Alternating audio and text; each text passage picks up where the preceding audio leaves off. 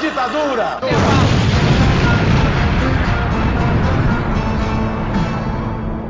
Você sintonizou na Rádio Metamorfose, aqui quem fala é o camarada Hidalgo, e estamos de volta com o quadro completo aqui no jornal, finalmente. Antes estava só eu e a Laís sozinhos aqui, trabalhando, tristes. Mas agora estamos de volta com Júlia Guiar, nossa jornalista política. Oi, gente! Nossa, eu tô muito feliz de estar de volta, finalmente, depois de muitos acontecimentos.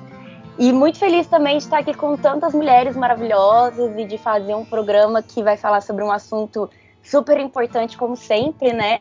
E hoje, ainda por ser meu aniversário, então muito bom comemorar fazendo o que eu mais amo, que é jornalismo, né? Então, estamos aí de volta e eu tô muito feliz e emocionada. Bora que vamos. Então, todo mundo, parabéns pra você nessa data. Júlia, a anarquista que a gente aguenta. É. A anarquista no programa comunista. Adoro. Só os, só os comunistas online hoje. Também estou aqui com o Marcos Vinícius Beck, nosso jornalista cultural. Opa, Hidalgo, é, Laís é, e Júlia, e primeiramente que eu queria fazer esse registro é, ao vivo, né? É, o feliz aniversário aí para essa camarada fundadora do, do jornal, com eixo que vos fala. E é isso, assim, a gente está muito feliz pela, pela sua volta, que consequentemente é, coincidiu com a minha avó também, né? Fiquei 15 dias ausentado é, do, da Rádio Metamorfose, mas estamos aqui e para falar de um, um, assunto muito muito importante que certamente você foi desinformado, né, ao longo dos dias aí é, é por essa essa imprensa brasileira que pratica o, o nobre ofício da desinformação. Contém ironia, viu, gente? É isso. Não, a gente foi desinformado a, vida inteira, né? Isso aí a gente sabe muito bem por quê. Também estou aqui com Laís Vieira, nossa cientista política. Olá, pessoal. Bom dia, boa tarde, boa noite. Ju, parabéns. A gente te ama, é muito bom ter você de volta. É... Beck também, a gente sentiu sua falta. E também agradecer as convidadas por ter aceitado. Acho que o tema do programa de hoje assim, é, é muito bom, eu pelo menos estou muito animada. É, ainda não conheci o trabalho da Natália, o Idal que me mostrou, mas achei muito bacana. A Laura eu já acompanho já tem um tempo nas redes, assim, também curto muito o trampo. E acho que hoje o programa vai ser maravilhoso, então vamos lá. Não, ele vai ser. Então, deixa eu apresentar as convidadas do programa de hoje. Primeiramente, começando por Natália Urban. Ela que é jornalista independente pelo Brasil Wire, Brasil 247, Opera Mundi, é, Bela Caledônia e Jacobin Brasil manda um salve para os nossos ouvintes e fala um pouco sobre você, Natália. Muito obrigado por participar do programa de hoje. Muito obrigada pelo convite. Olá a todos e parabéns, Ju. Muitas felicidades. E depois de alguns anos você vai ficar que nem eu. A gente não para de fazer aniversário e a gente vira temporal. Eu sempre gosto de dar o exemplo da Glória Maria. Eu, nunca, eu não tenho mais idade, eu sou atemporal já. Ah, é muito bom. perfeito, e perfeito. Eu moro na Escócia, é, aqui no Reino Unido eu milito pela, pela destruição do Reino Unido, eu faço parte do movimento separatista escocês, eu apoio os camaradas é, de, da, do movimento de reunificação da Irlanda e, em conjunto, obviamente, eu reporto e milito é, contra o imperialismo britânico na América Latina, mais especificamente né, através de jornalismo e através de né, a, ações conjuntas com as militâncias internacionais daqui. Então, basicamente, meu trabalho é fortalecer o rolê do internacionalismo, que eu acho que é muito essencial e tem muito a ver justamente com o tema de hoje, porque todo mundo sabe que Cuba é, precisa mais do que nunca do apoio internacional. Tudo que está acontecendo lá realmente tem a ver muito com esse rolê internacionalista. Então, estou muito ansiosa para estar tá aqui com todos vocês falando sobre isso. Ah, a gente vai falar muito sobre muitas coisas aqui hoje. Também estamos aqui com Laura Sabino, que tem aí o trabalho, ela é militante também, tem lá o canal dela no YouTube, no DMST, e que o projeto atual dela é tirar os jovens aí da, da do seio do liberalismo e colocar na queda do Marx. Manda um salve aí pros nossos ouvintes, Aula. Salve família, tudo bem? Gente, em primeiro lugar, eu gostaria de agradecer pelo convite. É, eu acredito que vai ser um programa muito rico, muito importante e muito interessante para esse momento. É, eu tô virada, inclusive, essa noite eu não dormi nada porque eu estava finalizando o vídeo sobre os embargos econômicos em Cuba. Então eu acho que tá fresco na minha memória algumas coisas é, interessantes que a mídia hegemônica não fala sobre Cuba e que eu acredito que seria interessantíssimo a gente tratar no programa de hoje. Enfim, obrigada pelo convite e vamos que vamos. Bora lá então, que a gente tem muito que conversar na pauta de hoje. Vamos. Em Cuba só tem três coisas que funcionam: é a segurança, é a educação e, a, e exatamente a saúde. Aí você juntou duas, que é o, o, ensino de medicina. É isso que atrai, é barato e funciona. A saúde de Cuba, mesmo sem recurso, continua funcionando. Bom, então eu quero começar aqui a fazer uma pergunta assim que acho que muitos ouvintes talvez que sigam a gente seria legal dar essa contextualização geral para eles e para as pessoas entenderem, né, um pouco mais a fundo do que se trata o embargo que os Estados Unidos têm sobre Cuba, que não foi só em Cuba que ele fez um embargo parecido, é, ele já fez para o Vietnã também, é, se não me engano, Coreia do Norte. Então, o que é esse embargo criado pelos Estados Unidos a Cuba que atinge a ilha há mais de 60 anos? Se vocês puderem responder. Posso começar? Claro. Bom, é, a primeira coisa que eu acho interessante da gente pensar é que não são o que o que os Estados Unidos impõem é, a Cuba nesse momento não é um embargo econômico. A gente está falando de leis, sanções, embargos também e bloqueios econômicos que visam de todos os lados asfixiar a economia de Cuba e tornar o modelo econômico de lá não viável. Eu sou uma pessoa que eu falo muito, então eu não sei se compensaria eu voltar um pouco e falar de uma maneira resumida como é que se deu esse processo até a gente chegar aqui, mas eu acho que vale a pena, pelo menos, eu citar alguns embargos, porque o que acontece? Quando a gente fala dessas medidas, muita gente vem com números falando, não, mas tem alguns países que continuam comercializando com Cuba, ou não. Por que, que Cuba precisa dos Estados Unidos, afinal de contas, já que os Estados Unidos é capitalista, isso daí seria uma grande contradição. As pessoas que falam isso é, é muito comum, na verdade, assim, e faz sentido as pessoas pensarem isso, porque nós não somos informados do que, que está acontecendo de fato com Cuba e quais que são essas medidas. A primeira coisa que a gente precisa de entender é que Cuba é uma ilhazinha caribenha. É, que fica do lado dos Estados Unidos. Aí eu recomendo vocês abrirem no Google, no Google, pegar um mapa para vocês verem. Assim, é muito, muito próximo. E Cuba sempre foi é, colônia, né? Sempre foi não, mas é um país colonizado pela Espanha. E a Espanha sempre adotou medidas extremamente cruéis nesse processo, né? Como toda, todo processo colonizador. No caso de Cuba, a primeira mão de obra a ser escravizada foram é, da população indígena, a ponto de dizer que o genocídio deles levou a praticamente toda a extinção dos povos nativos que viviam naquele lugar. E aí, pós isso, eles passam a Espanha a exportar da costa é, africana outras pessoas para serem escravizadas e produzir ali açúcar e tabaco. Mas, Laura, o que, que os Estados Unidos tem a ver com isso? Os Estados Unidos ele entra nesse processo, nessa relação com Cuba, ainda no período de Cuba colonial. Porque eles fecham alguns acordos com a Espanha. E nesse período, os Estados Unidos já começam ali a ganhar é, economicamente, lucrar economicamente com as exportações é, que Cuba, que, que seriam para de Cuba, na verdade, né? Assim. É, e aí o que acontece? Em, a partir de 1716, é, começa a acontecer várias é, revoltas em Cuba. E aí, entre 1868 a 1878, acontece uma, uma guerra chamada de Guerra dos Dez Anos. E aí, era uma guerra anticolonial em Cuba, é, mas mesmo assim foi suprimida, né? Mas, mas foi importante essa Guerra dos Dez Anos, porque foi aí que os Estados Unidos começou a perceber essa queda da Espanha, que não se sustentaria por muitos anos. E aí, em 1985, se eu não me engano, não sei se é 1985 ou 86, mas acontece um período conhecido como Guerra Justa, onde grandes lideranças cubanos, e aí eu cito Antônio Maceió, tenho Moncada, é, o Máximo Gomes, e o José Martí, o José Martí principalmente, né? Eu acho que ele é aí a, a grande o grande nome dessa, de, de, de, dessa luta, eles começam a organizar um movimento gigante anticolonial.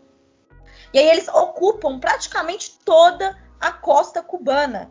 Sem mentira, gente. É tipo, basicamente toda a costa cubana foi ocupada nesse período. E aí começa a se formar guerrilhas que ocupam pontos estratégicos dentro da ilha. E aí é, acontece toda a repressão na, é, da Espanha, mas estava muito nítido que não se sustentaria há muito, por muito tempo esse governo, né? Esse governo não, né? É, é, esse modelo é, da Espanha com Cuba.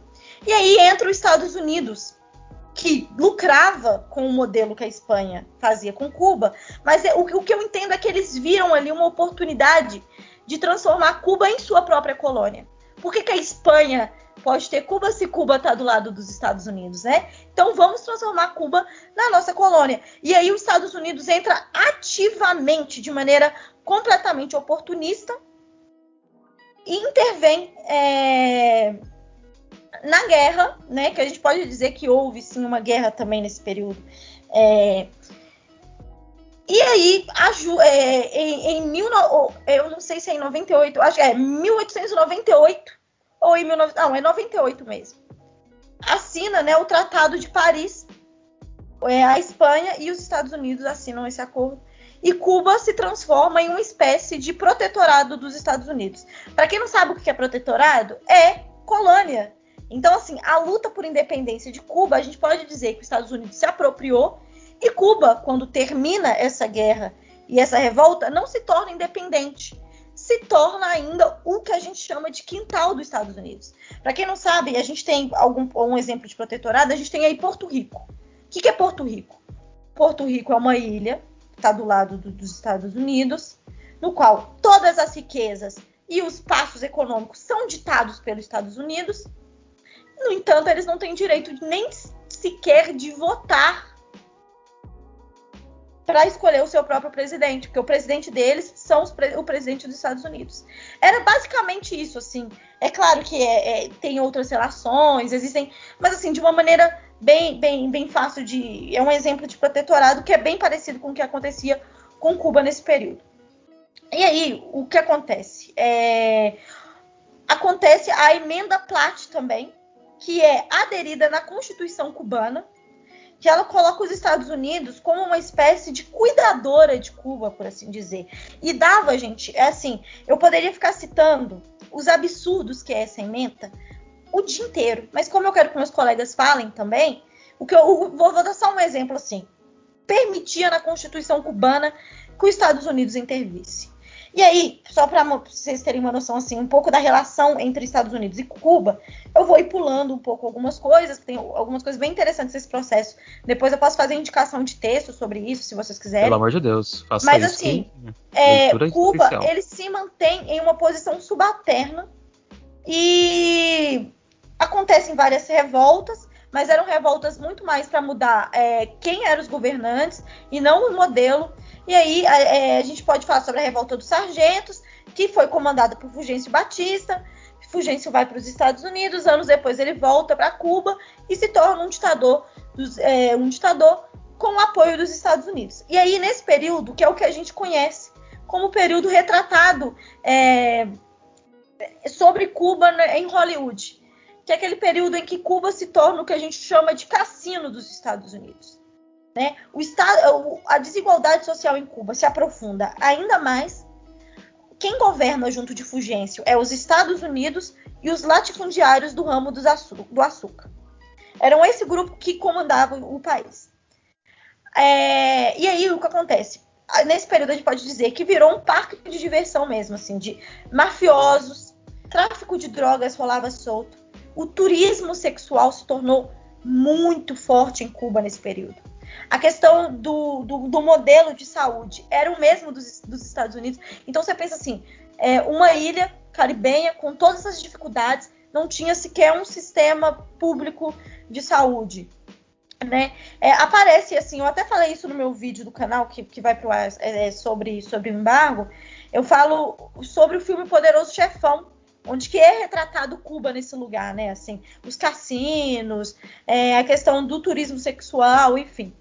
E aí, é, para pular mais um pouco aqui, porque não vou falar de todas as revoltas que acontecem nesse tempo, acontece em 1 de janeiro de 59 a Revolução Cubana. Uma coisa que é interessante vocês entenderem para perceber o que, que são os embargos econômicos e os bloqueios. Quando Fulgêncio Batista cai, os Estados Unidos não está esperando em seguida é, que vai acontecer uma revolução socialista. Pelo contrário, a revolução cubana ela não nasce necessariamente como uma revolução socialista, embora a gente tenha é, vários grupos socialistas que fizeram parte desse processo. E aí, é, o Raul Castro, né, é uma grande figura que sempre foi marxista, militou, sempre foi anti-imperialismo estadunidense com esse viés. Mas a revolução em si, ela não acontece necessariamente com essa prática, é, com essa ideia. E aí, quando acontece, o que os Estados Unidos espera? Os Estados Unidos pensa, ah, mudou qual que é o governante, mas não vai querer mudar o modelo econômico e muito menos a maneira em que, que, é, que é governado. Pensou que era uma, simplesmente uma é, troca de, de, de, de, poder mesmo. E aí o que acontece? De fato, o Fidel, ele, ele assim que acontece a Revolução, na verdade não assim, né? A Revolução acontece em janeiro e em abril o Fidel ele já viaja para os Estados Unidos para garantir ali para o presidente dos Estados Unidos que vão haver sim relações diplomáticas com o Império Estadunidense, que vai sim rolar um diálogo entre Cuba, o novo governo de Cuba, com os Estados Unidos. Mas o que acontece? Começa a é, existir uma certa tensão dos Estados Unidos para Cuba assinar determinadas é, medidas, determinados é, acordos. E o Cuba não aceita, Fidel não aceita e anuncia uma série de medidas que seriam aplicadas no país. E aí, vamos citar é, medidas reformistas nesse primeiro momento.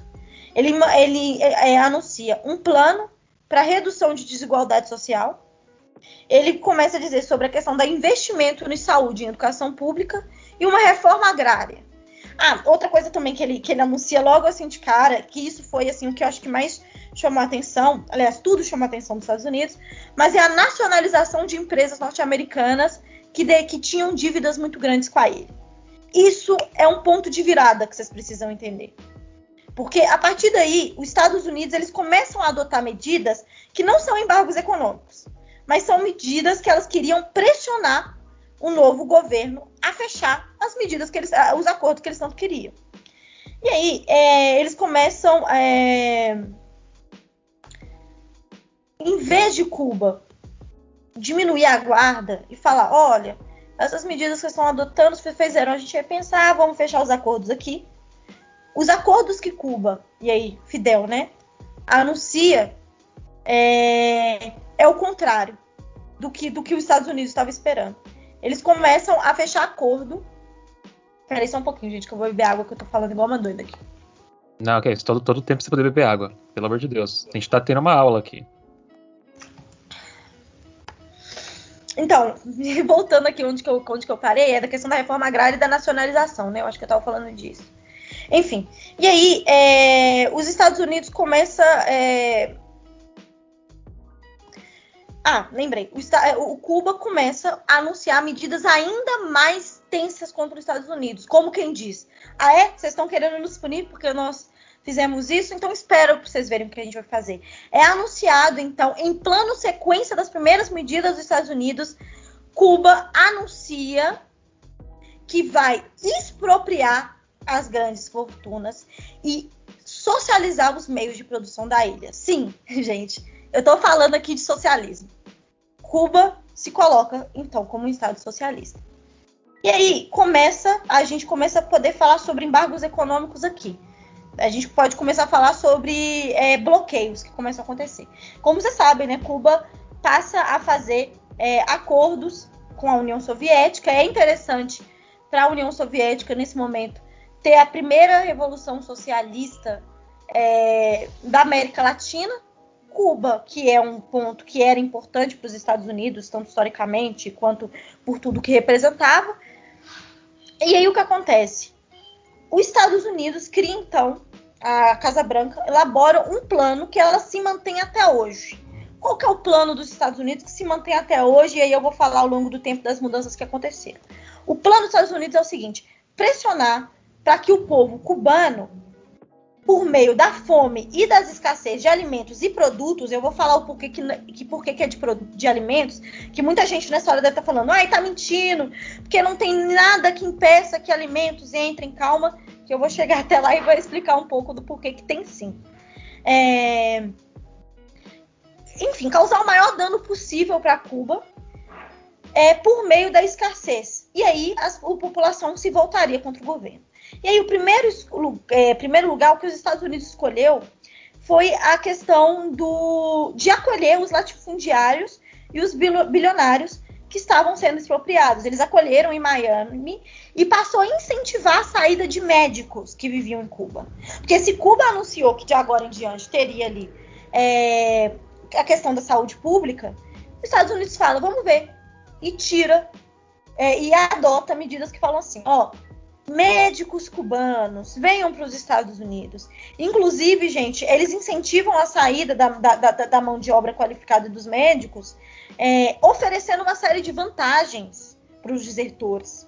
Inclusive, foram vários os grupos, isso daí está documentado, que receberam auxílio do governo estadunidense, incluindo moradia e ajuda de custo, para que essas pessoas saiam de lá. É, e que também, claro, dê entrevistas falando mal da Revolução, falando mal de Fidel, falando quanto estavam sendo mortos e fuzilados. Assim, um dia eu quero voltar aqui para fazer uma, uma fala sobre a Revolução Cubana, porque é bem interessante da gente pensar nisso nesse momento. Mas é, é, é, é importante a gente entender também que é uma guerra cultural, né? Não vou entrar em detalhes aqui, mas acontece também isso. E aí, é, o que acontece a partir daí?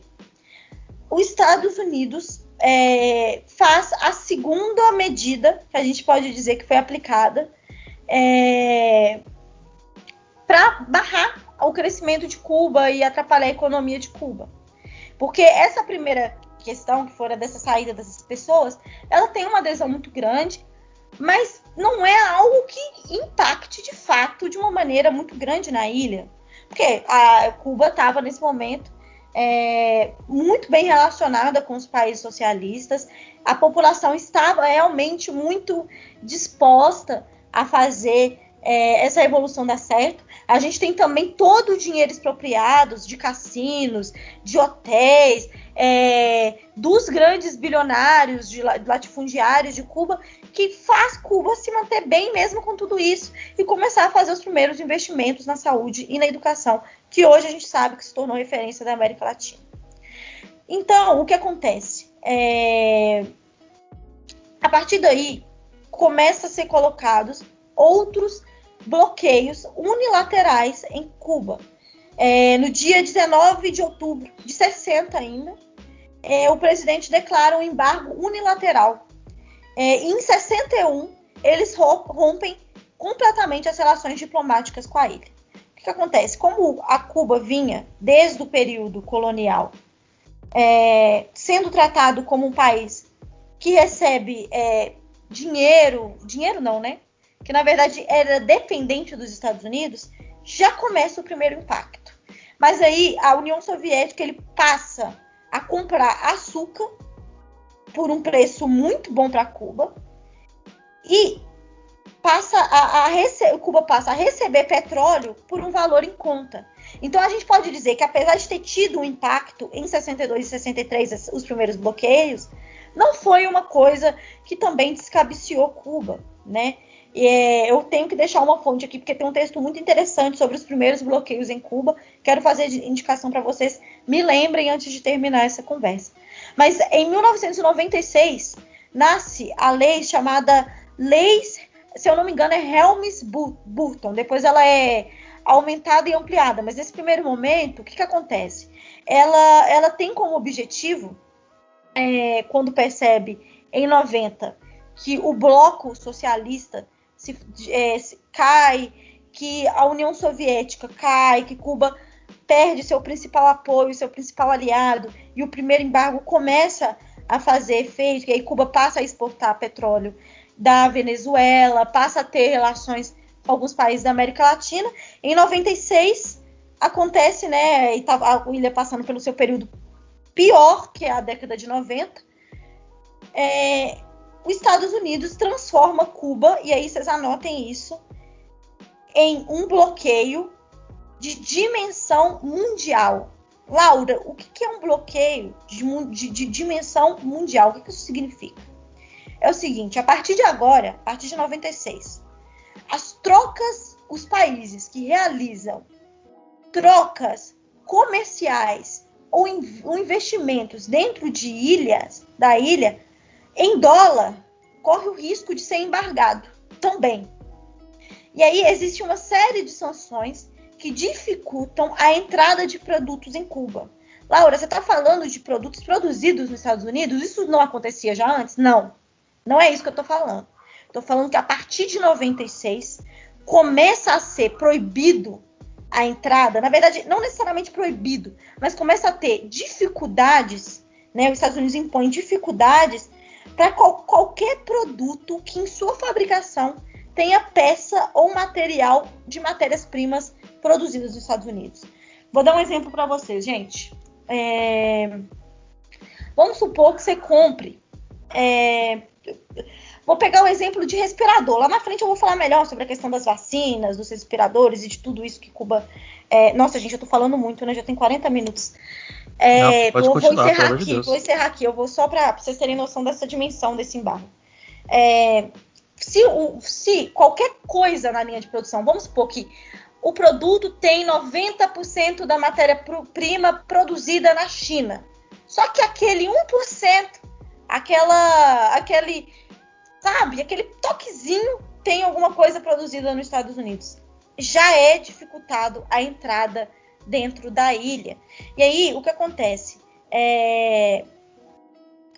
Cuba passa por um período de escassez brutal. E aí eu recomendo o documentário Cuba e o Cameraman, que mostra muito bem. Eu vejo alguns probleminhas assim nesse documentário, mas ele é, ele é muito útil para quando vocês sabem o contexto em que ele está retratando. Ele mostra bastante o que, que acontece na década de 90 em Cuba, o nível que chega à escassez. A gente está falando de um país realmente pressionando um outro a morrer de fome. Porque as trocas comerciais, e isso, gente, acontece até hoje, se dão mundialmente por dólar. E aí eu, eu vou falar isso melhor no meu vídeo sobre embargo econômico em Cuba, mas o que vocês precisam entender é que passou a acontecer dificuldades na entrada de alimentos em Cuba, de materiais de saúde em Cuba, de materiais de respiradores em Cuba, naquela época. Isso no coronavírus, coronavírus se intensificou por causa das medidas do Trump. O que acontece ainda naquela época? Cuba é obrigado a ser um país que se baseia em turismo, que é o que na década de 2000, junto da ascensão dos governos de esquerda aqui na América Latina, é, quanto o turismo, que é o que dá uma sobrevida para a revolução.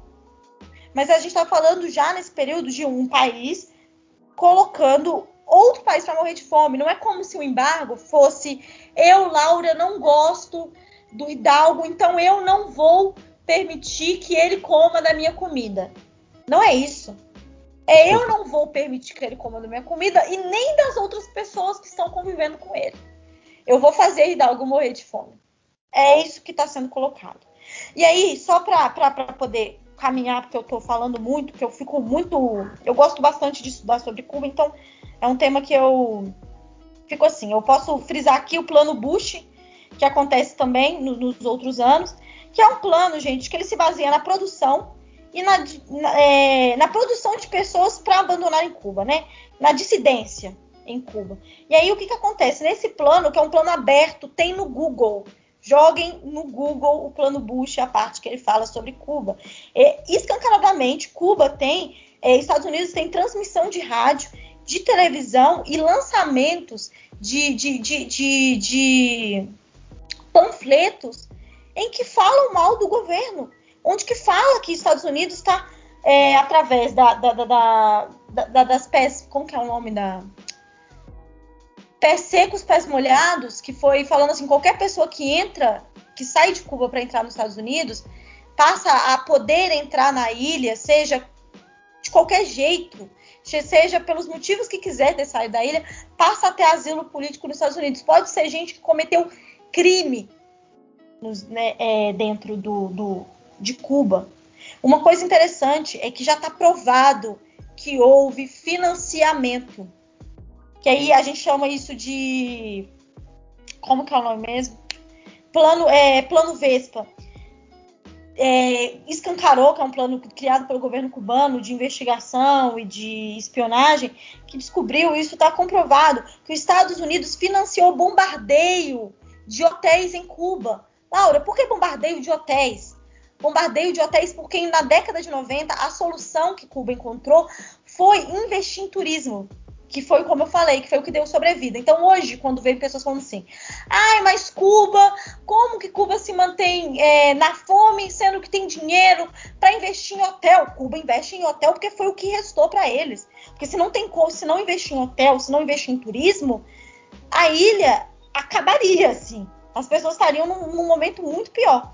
E aí o que acontece? Esse, esse, esse plano Bush, que, que escancaradamente faz essa propaganda da ilha, eu coloco vocês para pensar, que é o que eu falo no meu vídeo, assim, se como seria se o Brasil hoje, dentro da Alemanha, produzisse chamadas de vídeo sobrevoassem a Alemanha para atacar panfleto falando que a Angela Merkel é uma desgraçada imperialista que adota medidas sei lá quanto tempo e que está 16 anos no poder e que o povo alemão merece mais do que isso. Tudo seria isso verdade no caso. Mas assim, se isso acontecesse, eu duvido que alguém ficaria a favor. E aí, é uma coisa importante para mim finalizar minha fala, porque aí a gente vai poder falar sobre, ao longo da, da, da conversa, né? Não sei, acho que eu já falei muito, sobre os embargos que até hoje se mantêm. Esses últimos que eu citei, todos se mantêm. Houve um aprofundamento nos anos do governo Trump, porque aí bloqueou a questão de crédito. Hoje, Cuba não pode pegar crédito, gente, em plena pandemia. Foi barrada a entrada de respiradores e máscaras em plena pandemia. Tudo isso lembrando que os outros embargos continuavam. A questão da, da, da, da, da punição nos países que, que, a, que, que, podem contribuir com Cuba, com determinados produtos e tal, chegou um extremo tão grande durante essa pandemia, para vocês terem uma ideia, que o governo é, estadunidense resolveu adotar medidas é, que, que não, nunca antes na história tinham sido adotadas. Então, assim, houve uma intensificação no governo Trump e o Biden aprofundou, aceitou, não, não, não tirou nenhuma dessas medidas e ainda aprofundou, porque ele permitiu isso durante um, um período de pandemia. Então, assim, quando a gente pensa em bloqueios é, a Cuba, a gente tem que entender que não, a gente não está falando que Cuba não pode negociar com os Estados Unidos. A gente está falando que Cuba não pode receber nada em dólar. Que os países. Gente, se um, se um, se um navio, nesse momento, parar, de algum país, parar nos portos de Cuba, os Estados Unidos suspende. Eu vou repetir. Os Estados Unidos suspende os acordos comerciais com esse país. Suspende. Pode, não necessariamente é... rompe mas suspende. Gente, é, é isso, assim, eu acho que eu falei muito, vou deixar vocês falarem, desculpa, acho que eu me empolguei um pouco. É, isso, mas, pelo amor de Deus. enfim. É interessante pensar, assim, que a, a, a questão de Cuba, né, eu estava lendo algumas coisas do Padura, me lembrei também de uma entrevista que ele concedeu para a gente no início do ano passado, quando ele lançou é o romance da minha vida que fala do José Maria Herédia, é, mas é um romance de, de ficção e ele é, toda essa, essa história que Cuba teve de exploração mesmo enquanto colônia e depois no século XX é, é, com a desastrosa dinastia né, do Fulgente Batista e etc. Mas é interessante que o, o, o Padura pontua, e ele pontua isso até mesmo no, no, último livro lançado dele no Brasil, é Água por Todos os Dados, que foi publicado no ano passado pela, pela Boitempo, e ele vai é, elenca problemas pontuais é, de Cuba, que isso, por exemplo, teria é, insuflado é, uma parte dos protestos hoje, embora, segundo ele, outra parte é, foi cooptada é, por, por dissidentes do regime que residem em, em, Miami. E segundo ele, alguns dos problemas assim, pode colocar em xeque o regime é que no século XXI, é, o problemas, por exemplo, como não ter dinheiro para imprimir, para fazer circular livros é, em Cuba, por exemplo, ou é a, a, o que, segundo ele, seria uma falta de liberdade de expressão, porque só existe um veículo lá, que é o Gama, né, o jornal oficial, e o Padura ele, ele vai elencando é, é, isso, mas ele também, no outro lado, ele pontua é, é muito e muito bem toda essa essa todo é, é, é, o problema que o, que o embargo provocou né, na ilha a ponto de deixar Cuba dependente de uma atividade econômica que é o turismo, né? mas também isso aconteceu depois porque os anos 90 foi, foram um ano de de, de muita, muita pobreza. E isso você encontra no, livro chamado Rei de Havana, do Pedro Juan Gutierrez. Né? Esses dois são os maiores escritores, é, algum, dois dos maiores escritores latino-americanos ainda, ainda vivos. E o Pedro Juan ele, ele, ele vai é, no, no cerne dessa questão da, da pobreza, porque ele faz uma crônica de como era difícil a vida é, em Cuba nos anos 90 e como era difícil viver naquela sociedade que pegou é, como que teve o azar de pegar né, uma, um contexto geopolítico pós a queda da, da União Soviética. Né? E aí eu pergunto para a Natália assim, é, a origem é, dos protestos seria é, esses problemas que o Padura é, elenca? Ou como que você vê essa questão? O, antes, eu só queria fazer um comentário, porque provavelmente é um documentário que vocês não vão ter acesso aí no Brasil, porque é um documentário super difícil é, de você conseguir. Eu assisti esse documentário há uns. Não vou falar quanto tempo, mas há muito tempo, para não revelar minha idade. Mas segredo, é um documentário cha chamado Our House in Havana.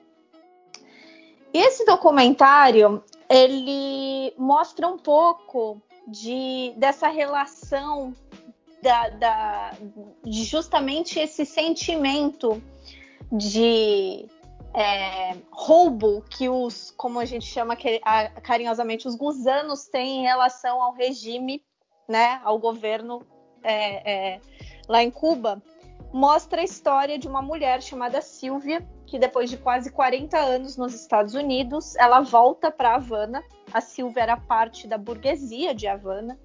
O pai da Silvia era, é, se eu não me engano, ele tinha um latifúndio ou alguma coisa, acho que provavelmente cana de açúcar, enfim, era fazendeiro. E ela vai lá com o filho dela. É, e ela tem toda uma memória de Havana como um lugar mágico, como um lugar maravilhoso, e ela faz parte daquela, né, é, galera cubana, americana que odeia, né, que faz part, é, participa de movimentos, que, que, que, que fala que faz pressão política para que os Estados Unidos é, endureçam o embargo, ataque Cuba, enfim. E ela chega e ela vai justamente visitar a mansão da família dela e ela chega lá e ela não pode entrar, ela vê seguranças na, na, na mansão e ela fala, mas por que, que eu não posso entrar? A pessoa fala assim: não, senhora, isso aqui é um banco. Isso aqui é de. né? Virou um prédio público. E ela, como assim? A minha casa? Eu falei, não, isso aqui não é sua casa, isso aqui é um banco, pertence ao povo. E aí ela começa a ir em vários lugares que fizeram parte da vida dela, que eram yacht clubs, é, é, é, salões de bailes, e, e ela vê aqueles lugares, não tem mais o glamour que tinha só que ela, quando ela vai para esses lugares, ela percebe que tem um pessoal indo lá que não tinha antes. E ela começa a conhecer essas pessoas da classe trabalhadora cubana.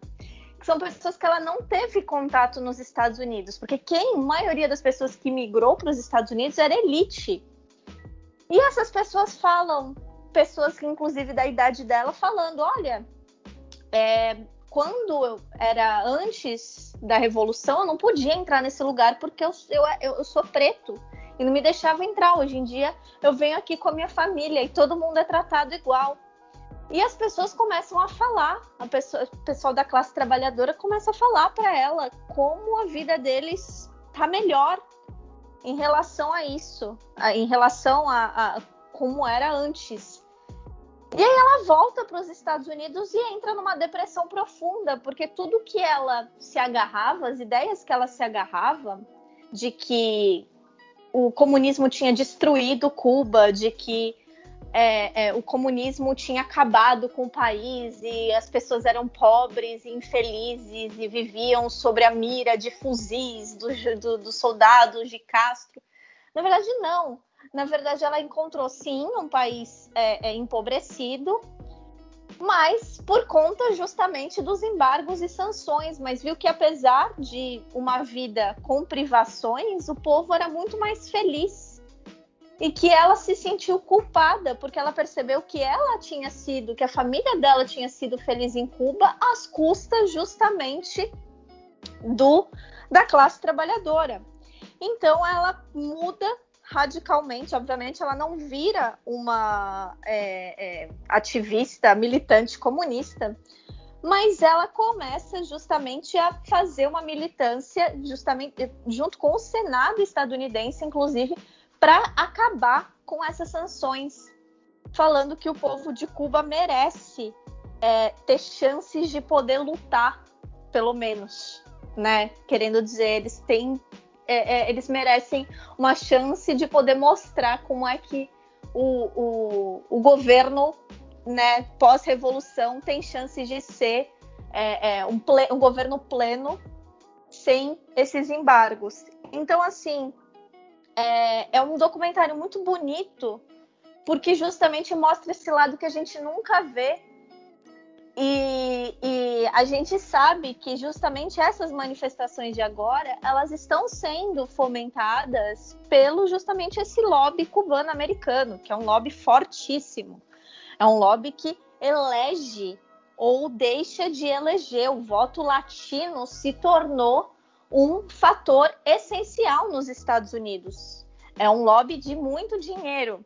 E é um lobby que justamente é formado por essas pessoas, não só cubanos americanos, mas por toda a elite é, neoliberal, conservadora da América Latina. Não, a gente agora tem, além do, do, dos cubanos, a gente tem né, a burguesia venezuelana, a gente tem a burguesia nicaragüense, a gente tem a burguesia boliviana, todas essas burguesias é, é, dos países que têm governos revolucionários fugiram e foram justamente para os Estados Unidos, porque sabem que, além de tudo, além do abrigo que eles vão ter lá, eles também vão ter um certo poder de poder influenciar nas decisões futuras das suas terras natais, porque eles vão trabalhar junto com o governo estadunidense para derrubar esses governos.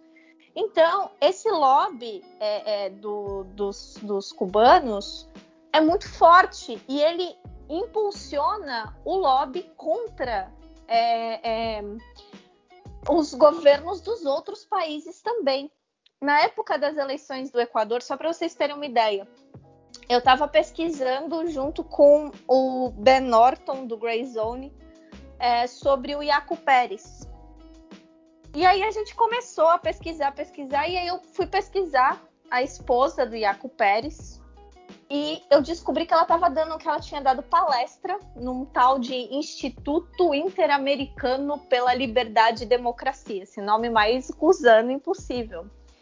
E esse justamente instituto era considerado uma ONG é, uma, uma fundação filantrópica, mas que era justamente de debates políticos e financiamentos políticos para projetos liberais, neoliberais na América Latina. E além da, da mulher desse cara, tinham outras é, é, é atividades que eles estavam propondo que eram contra o MAS na Bolívia, que eram contra é, é, o o que estava acontecendo, manif as, as, manifestações no Chile.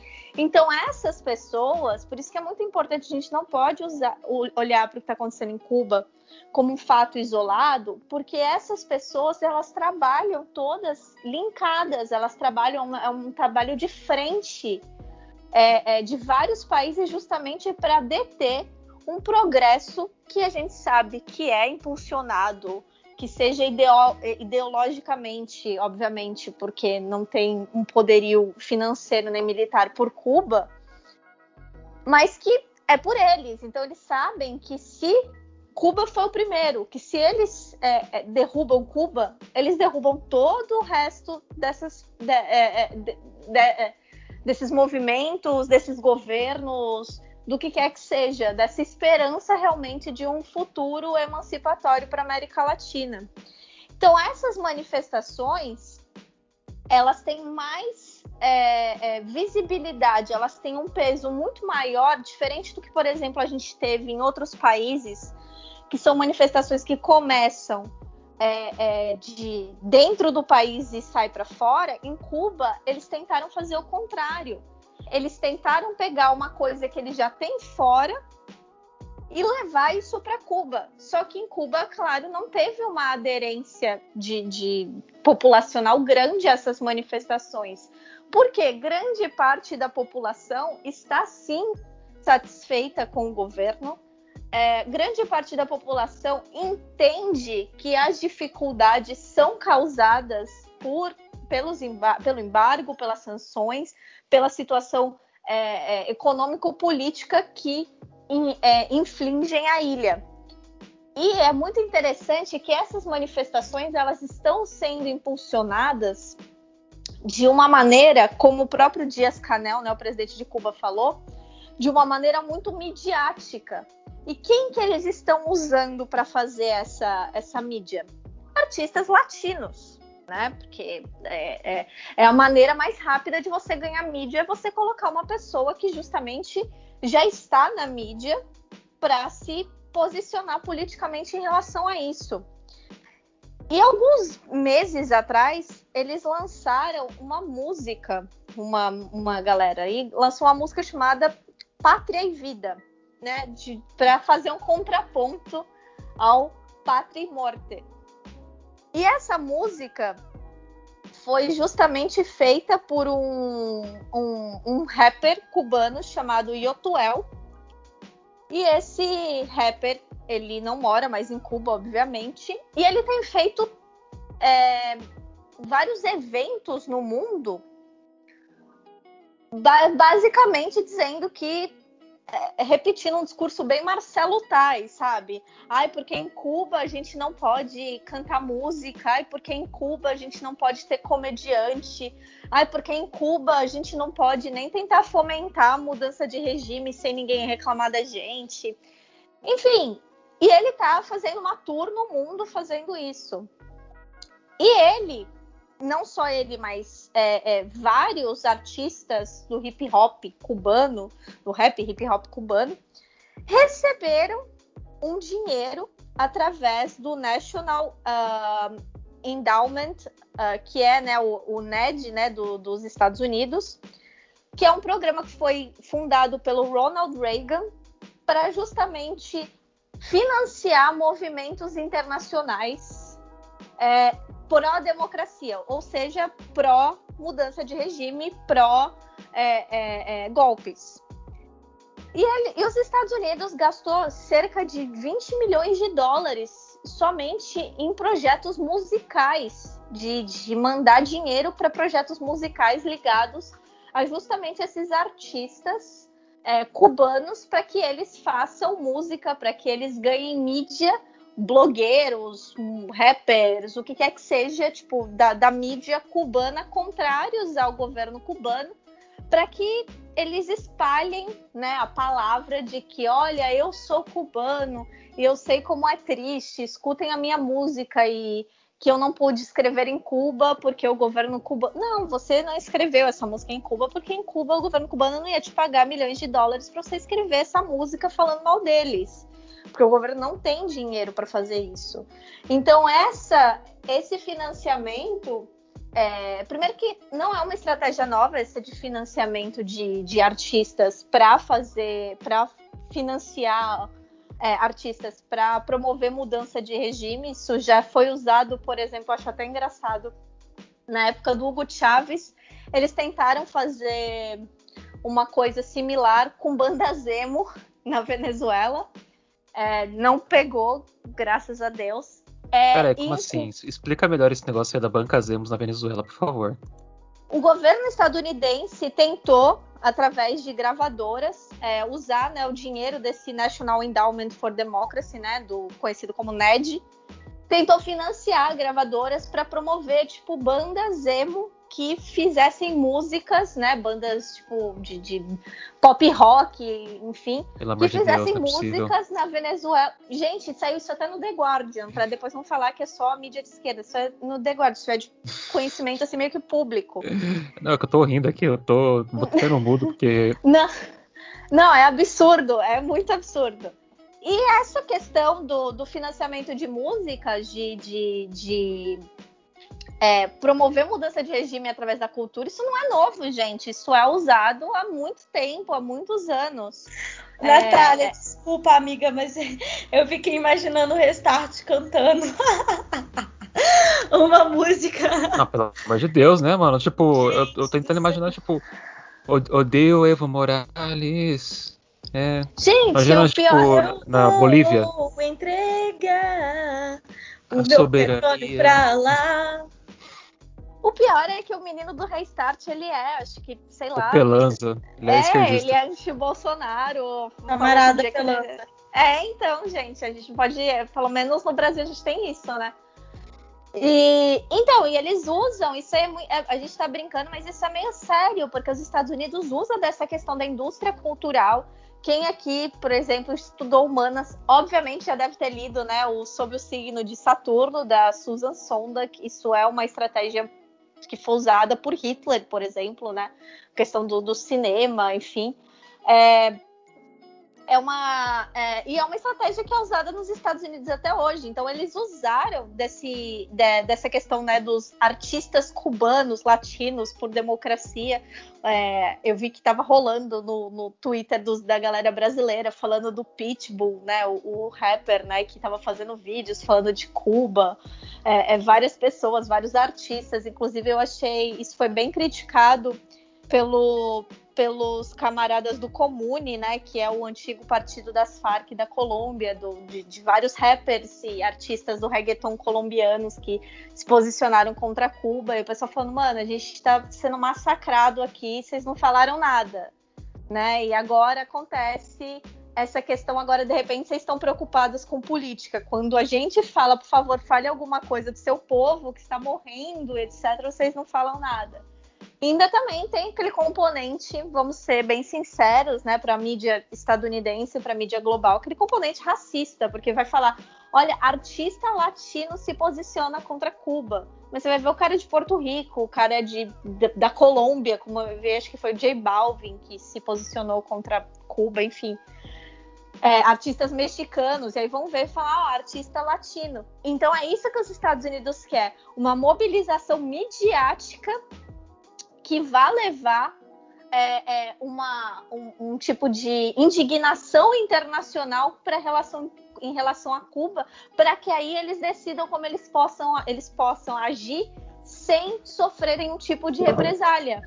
É, Então, é, é, Natália, desculpe lhe interromper, mas eu me lembrei de um- uma questão, dialoga muito com isso que você está falando, é, e acho que os camaradas aqui eles devem lembrar da, daquela blogueira Ione Sanches, que há indícios, certamente, de que ela era patrocinada pelo tio Sam, né, para propagar essa, essa mensagem anti- anti-revolução, né? Interessante como essa, essa, essa tática ela é, é velha e, e por ser velha, talvez ela se repete como farsa, né? Da, da É, pior maneira possível, assim. Não, então, e falando sobre blogueiros e internet em Cuba, é, eu acho curioso porque existem várias questões e permeios dentro disso, né? A gente sabe que a, a internet, como a gente conhece, por exemplo, aqui no Brasil ou no mundo ocidentalizado, né, é diferente em Cuba e demorou um certo tempo para essa globalização da, dessa parte de tecnologia de comunicação adentrar na ilha, né? Você falou de um documentário, tem um documentário muito interessante que foi feito entre 2015 e 2017 em Havana, que se chama Cuba com arroba no, no, no ar. Esse documentário, ele inclusive está numa plataforma online muito boa que se chama libreflix.org. É, ele explica um pouco sobre como a internet foi adentrando em Cuba depois, tipo, depois de 2010, né? Com Wi-Fi públicos em praças e como você tem que pagar para poder entrar e tal, e que as pessoas é, usavam aparelhos eletrônicos meio que como em comunidade, assim, tipo, celulares e computadores, a galera ficava em praças usando e tal. Só que aí me lembra uma coisa que, assim, é, alguns pontos, né? O primeiro é que esses protestos, que pelo que dá para entender e pelas falas de vocês, foram puxados é, por gusanos, né? Tipo, por, por cubanos que moram em, nos Estados Unidos, em Miami, em outros países, é, mas também como é, o governo, tipo, caiu, né? A internet em Cuba, tentou proibir que esses protestos tomassem a internet cubana e teve alguns embargos aí de comunicação.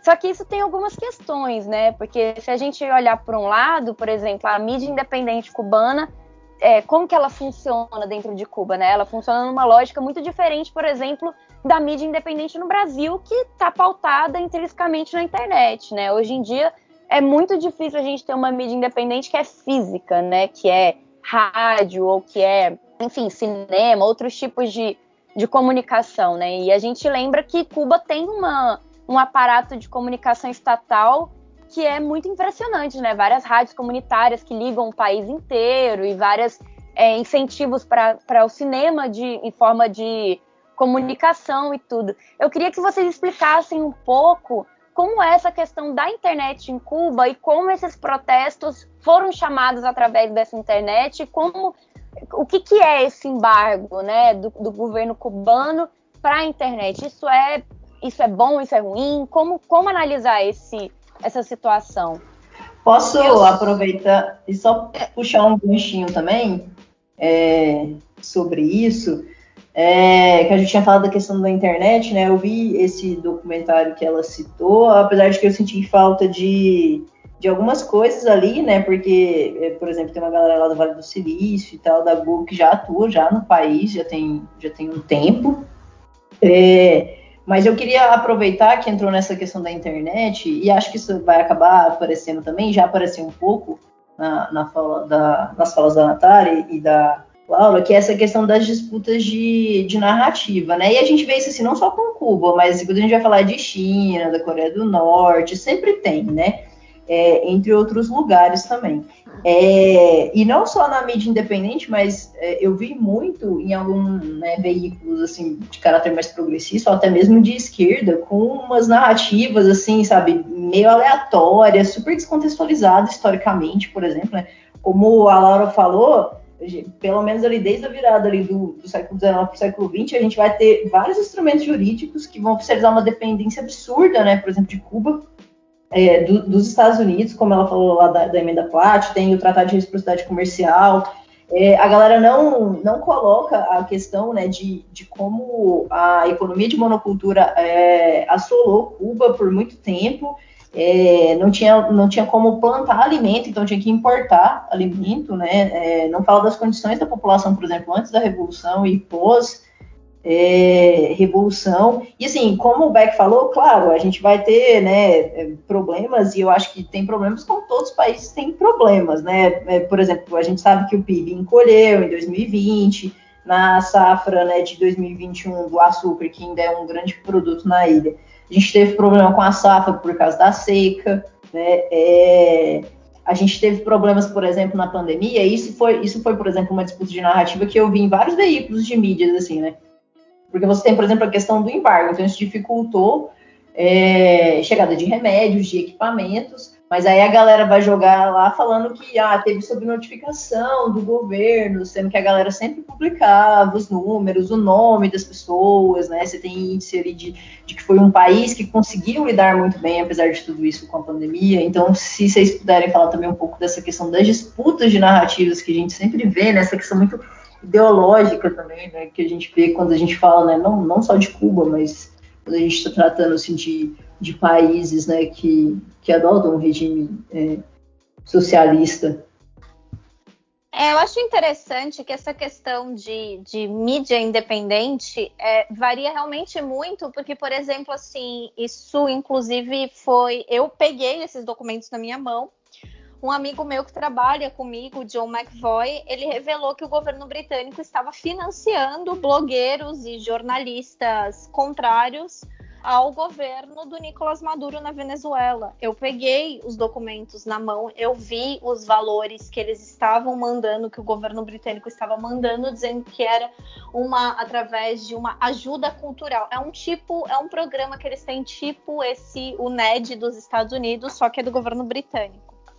Porque o governo britânico, obviamente, tem muitos interesses na Venezuela. Então, é, e eles estavam financiando. E graças a essa matéria, o governo venezuelano foi fazer uma.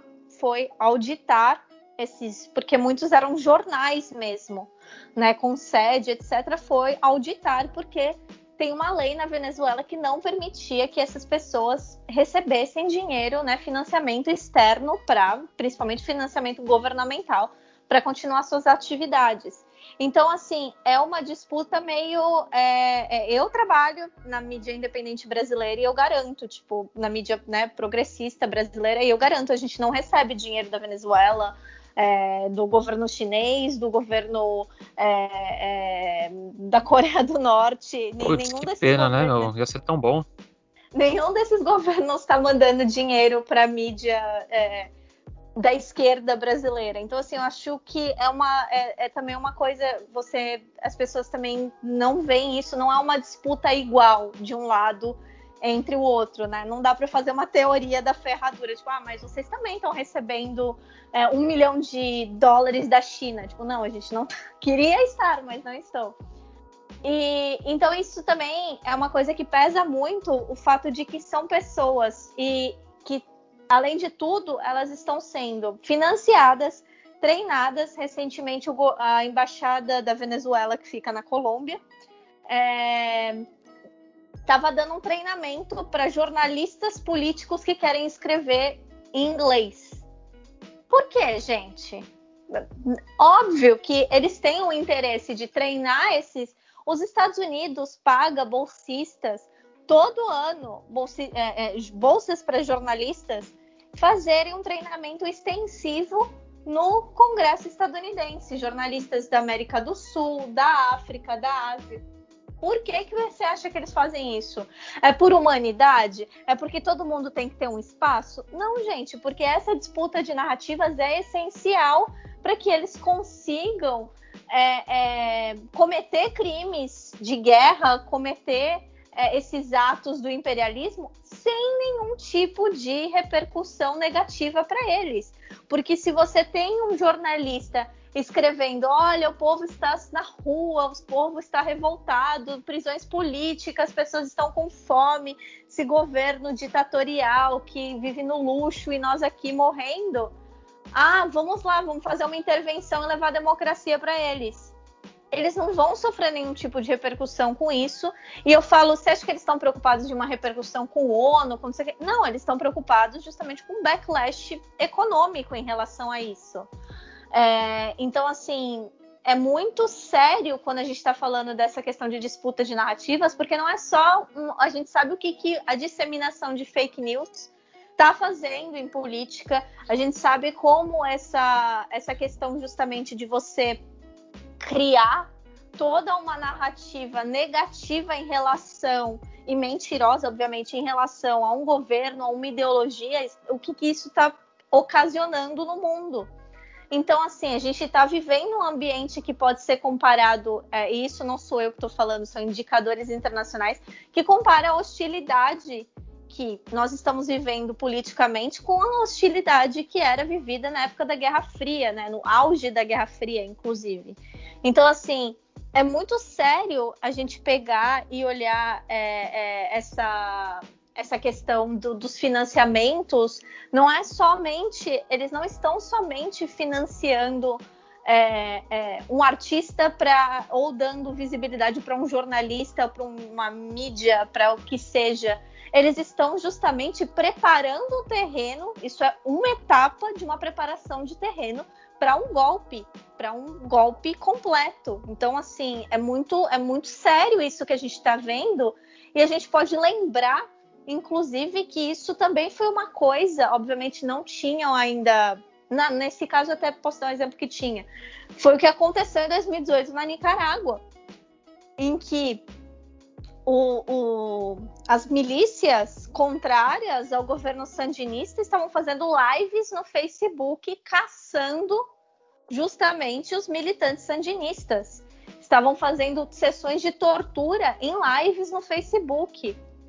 E a gente sabe que essas redes sociais elas servem tanto para o bem quanto para o mal, porque a gente tem um apagamento de informações, por exemplo, na questão da, da Colômbia, na questão do Chile, que nem a própria mídia local deles, a mídia hegemônica que quem está no exterior é a que vai conhecer, é a que vai ter é, é, é, é, acesso sobre a, a, o que está acontecendo lá e a gente acaba sabendo através de rede social, através de ativistas, a mesma coisa no Haiti. Então, assim, existe um lado positivo disso e a gente também está vendo um lado negativo, que é essas redes sociais que a gente não pode esquecer que são empresas capitalistas é, é, é que têm um grande poderio dentro do governo estadunidense, usando né, justamente esse alcance que eles têm para vender, para difundir essas narrativas mentirosas e que podem potencialmente ainda provocar um conflito mais sério em algum lugar. A gente não, eu estou dizendo algum lugar porque a gente não sabe aonde, porque tem vários movimentos similares, além desse em Cuba, acontecendo em outros lugares da América Latina e do mundo também. Então me preocupa muito é, o fato de que a gente não tem no Brasil isso eu já falei outras vezes e sempre vou falar, que a gente não tem a diferença entre a mídia corporativa do Brasil e o Bolsonaro usam a mesma narrativa para se referir à esquerda latino-americana, que é sempre uma narrativa de demonização, uma narrativa de radicalização, de extremismo, etc. E não dá nenhum tipo de contexto social, histórico ou regional da situação simplesmente falar: olha, as pessoas não têm comida, as pessoas estão revoltadas, é, é, o governo mantém todo mundo preso na ilha, enfim, bibibi, e você vai ver, não é nada disso, você vai ver, tá tudo deturpado, você vai ver, a fonte deles é justamente a ONG que está recebendo 2 milhões por ano do governo estadunidense.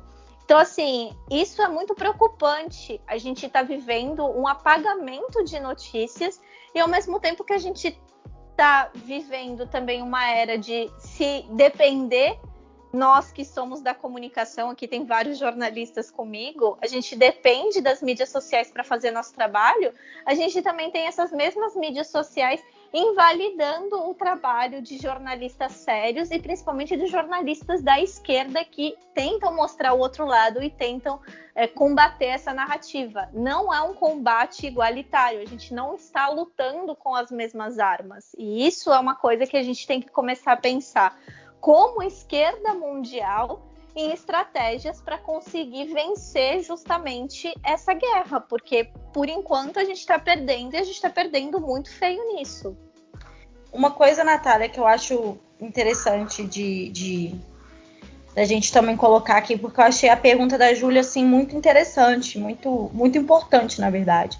Porque ela fala é, que ao mesmo tempo que a gente de um lado, né, estamos mostrando os avanços da ilha, na questão da saúde, da educação, nessa pandemia, das vacinas. É, também tem um lado que quer falar, não, Cuba está passando fome, tem fome. E aí, é, nesse aspecto, eu acho interessante a gente ter os pés no chão. Porque a, a Natália, ela falou uma coisa que é muito verdadeira, que inclusive eu adoro as intervenções da Natália, gosto demais de tudo que ela fala, mas ela, ela falou uma coisa que eu achei bem interessante, que é o seguinte, é, existe uma, uma, disputa de narrativa e ela não é justa. E eu diria que um dos principais motivos da disputa não ser justa é porque é, é construído uma ideia do que, que, é normal e o que, que é ideológico. Então, assim, se torna ideológico a gente apontar as partes positivas de Cuba. A gente falando as partes positivas de, de, Cuba, não, mas aquela comunicação dali é uma comunicação extremamente ideológica, sabe? E aí as pessoas que são do outro lado, que estão recebendo milhões, é visto como a, o jornalismo, como a comunicação neutra, né? Porque a gente sabe que as ideias de um, de um tempo são as ideias da classe dominante. Então, o que é normalizado né, visto como o discurso universal, o discurso comum, é o discurso da classe hegemônica. E aí, nesse sentido, eu acho que nós devemos ter muito cuidado, assim, a, a live, eu fiz uma live na Twitch, que inclusive a Natália estava, é, e com o Breno Altman, para debater sobre essa questão e explicar o que está acontecendo em Cuba, né? As pessoas estão um pouco desorientadas. E aí eu, eu resolvi começar falando e citando o Padura, que já foi citado aqui várias vezes, que é um escritor cubano, não é um grande admirador do regime, mas ele também não é uma pessoa que inventa fake news, que inventa mentira a respeito do governo. E ele tem uma fala que eu gosto muito, que ele diz o seguinte, que é, quando se pensa em Cuba, tem dois discursos que são que costumam ser os sotineiros. O primeiro é a idealização de um paraíso socialista, onde não tem problemas, onde não tem é, nenhum tipo de atrasos e retrocessos e nada a ser avançado. Do outro lado, o discurso que tem é a ideia de um inferno comunista. E aí não tem nada de bom, não tem felicidade, não é alegria. E aí o Padura ele termina esse trecho dizendo o seguinte: que é o contrário, é, é, que é o contrário disso, o, a, Cuba na realidade está mais próximo é, de, de, de, uma espécie de, de, limbo, né? Que ele, que ele diz, que é você não é um paraíso, mas também não é um inferno. É um lugar onde as coisas estão mais próximas da normalidade do que a gente pensa. Então, é, Lívia, quando você. Júlia, quer dizer, quando você, quando você fala sobre isso, não, mas estão citando tanta coisa, a gente precisa deixar claro o seguinte: que Cuba é um dos países mesmo da América Latina que conseguiu conter a pandemia com maior sucesso. Isso é um fato, né? Um bairro de São Paulo teve mais mortes do que Cuba durante toda essa pandemia. Cuba é, é, apresentou uma vacina com todos esses embargos que a gente falou, todos esses bloqueios, que tem 92% de eficácia. Construiu uma, é, duas vacinas, na verdade, e uma delas sem insumos é, de fora, né? Uma, uma, vacina produzida 100% por Cuba, né? É, mas também é importante a gente dizer que teve sim impactos na economia de Cuba nessa pandemia, né? O, o PIB foi nossa, caiu em queda livre. Houve uma queda de 95% das atividades turísticas em Cuba. O PIB de Cuba caiu 11% no ano passado, né? Teve várias, várias contradições. O, o inclusive, é, teve uma reforma monetária em Cuba, né? Sobre essa questão da precariedade produtiva, a questão da pouca diversificação que teve, teve uma quantidade pequena de investimentos também causados pelo bloqueio econômico, em grande parte também, e tudo isso tentou ser, ser, é, é, ser revisto, ser atenuado com a reforma monetária em Cuba. E a gente precisa de admitir que não deu certo né? Tem a questão da crise salarial que, que abaca Cuba. Eu acho que, eu acho que o nosso papel é muito mais mostrar os, a dimensão que tudo isso toma e como que chegou a esse, a esse ponto. Eu acho que a gente não está aqui para tentar mostrar que não existem contradições no governo cubano e que Cuba não enfrenta problemas. Porque se a gente dizer isso, a gente vai estar tá mentindo. Enfrenta os três colegas cubanos que eu tenho, os três amigos cubanos que estão na ilha, eu tenho outros que moram aqui no Brasil, mas os meus três amigos que estão na ilha falou, Laura, a situação tá desesperadora. Então, assim, é, é muito importante a gente apontar todas as glórias conquistadas pela, pela, pela Revolução Socialista. Eu sou uma pessoa que vocês sabem, eu não falo mal das experiências socialistas publicamente. As críticas que eu tenho, inclusive a Cuba, eu faço internamente. Eu debato nos espaços que eu construo. Eu, converso, eu converso com as pessoas. Eu não, eu não faço. Porque eu acho que a gente já tem muito isso. Mas a gente não pode negar que existem esses problemas, que existem essas contradições. A questão é que não está sendo permitido para Cuba encarar suas próprias contradições. Não está sendo é, permitido para Cuba a chance de ter um governo é, minimamente autônomo. Eu acho que o debate ele parte muito mais por isso, assim. Essa disputa de narrativas, nem 100% do que eles falam é mentira, mas como a Natália falou, é muito mais uma inviabilização, invisibilização, quer dizer, do contexto que fez a gente chegar até aqui e as coisas muito maiores do que estão causando tudo isso, todos esses problemas, assim. Eu não tenho problemas em dizer e eu não penso duas vezes é, em afirmar o seguinte: os maiores problemas que Cuba tem. Não que não tenha problemas causados pelo governo, por problemas internos, por contradições, mas eu afirmo. Os maiores problemas que Cuba enfrenta hoje e os problemas que a, que a, que a SOS Cuba, nessa né, campanha, puxada pelos Estados Unidos. A gente tem aí é, várias, várias pesquisas, a gente falou sobre isso na Twitch, que mostra de onde vieram as primeiras é, pessoas a puxarem a hashtag. A, tag foi puxada pela primeira vez por uma pessoa que estava fora de Cuba. No mesmo dia, um perfil criado há um mês atrás deu mais de. de, de, de é, é usou mais de 10 mil vezes a tag. É impossível um ser humano fazer isso. É, é humanamente impossível uma conta com menos de mil seguidores faz, postar uma hashtag num dia e no outro ter 10 mil citações com a tag. Não tem como. Não tem como. Você não precisa ser nenhum expert em política para perceber que existem robôs, existem sim.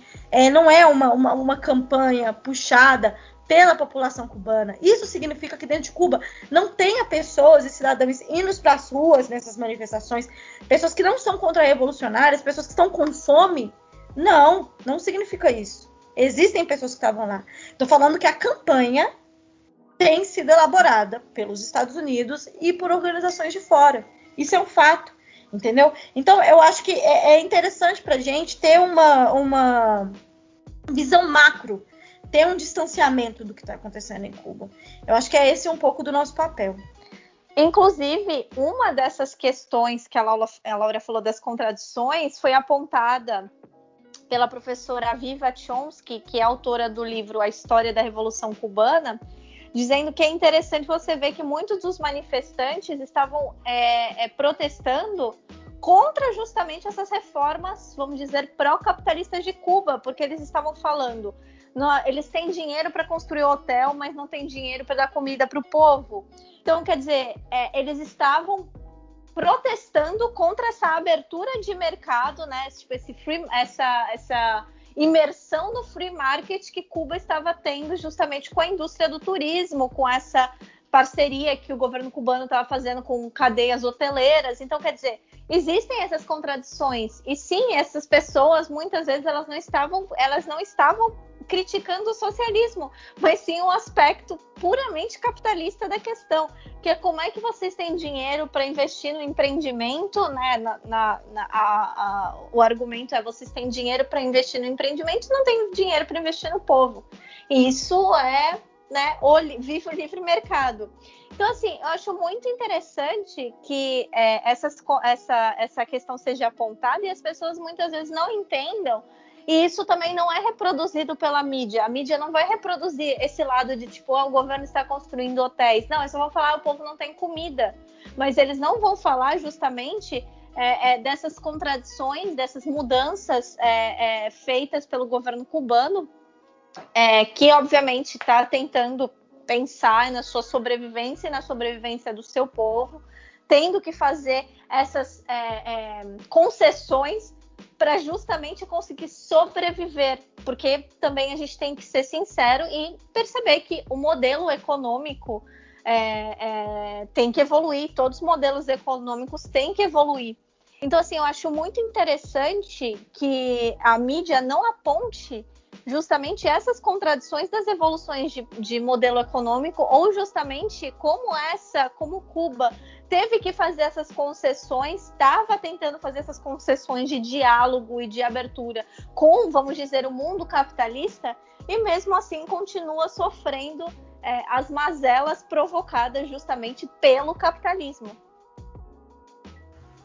É, e aí, vocês falando, eu até, até lembrei, né, quando a Laura estava falando, acho que é de 2019, mas ela tem uns vídeos, né, que ela entrevista, ela troca uma ideia com um professor pesquisador que é cubano, né, e eu lembro que quando eu assisti, achei bem bacana justamente porque trazia essas coisas, né, essa questão dessa, dessas contradições ali, nem 8 nem 80, sabe, eu acho que assim, um país que tem os seus problemas internos como qualquer outro país tem, sabe, e precisa lidar com eles. Mas aí que tá, a gente não tem direito de ter é, problema, a gente tem que sempre estar tá tudo perfeito, porque senão o socialismo não funciona. Porque se você tem um modelo econômico que é contrário, é, é, que, que, oferece uma alternativa ao capitalismo e ele não funciona, ou ele tem algum tipo de contradição, é porque ele não funciona. Então, é, entendeu? A gente tem que sempre estar tá perfeito, porque senão é uma bosta. sim, tá sim, mundo... justamente. Então, assim, chega a ser até irônico, porque é, a gente tem que lembrar, principalmente, que os Estados Unidos têm um índice de desnutrição infantil muito maior que o de Cuba. Né? É o país mais rico do mundo. Agora acho que não é mais, acho que a China já ultrapassou, não lembro, estava né? perto mas é, é, é, a potência né, econômica, o pai do capitalismo, enfim.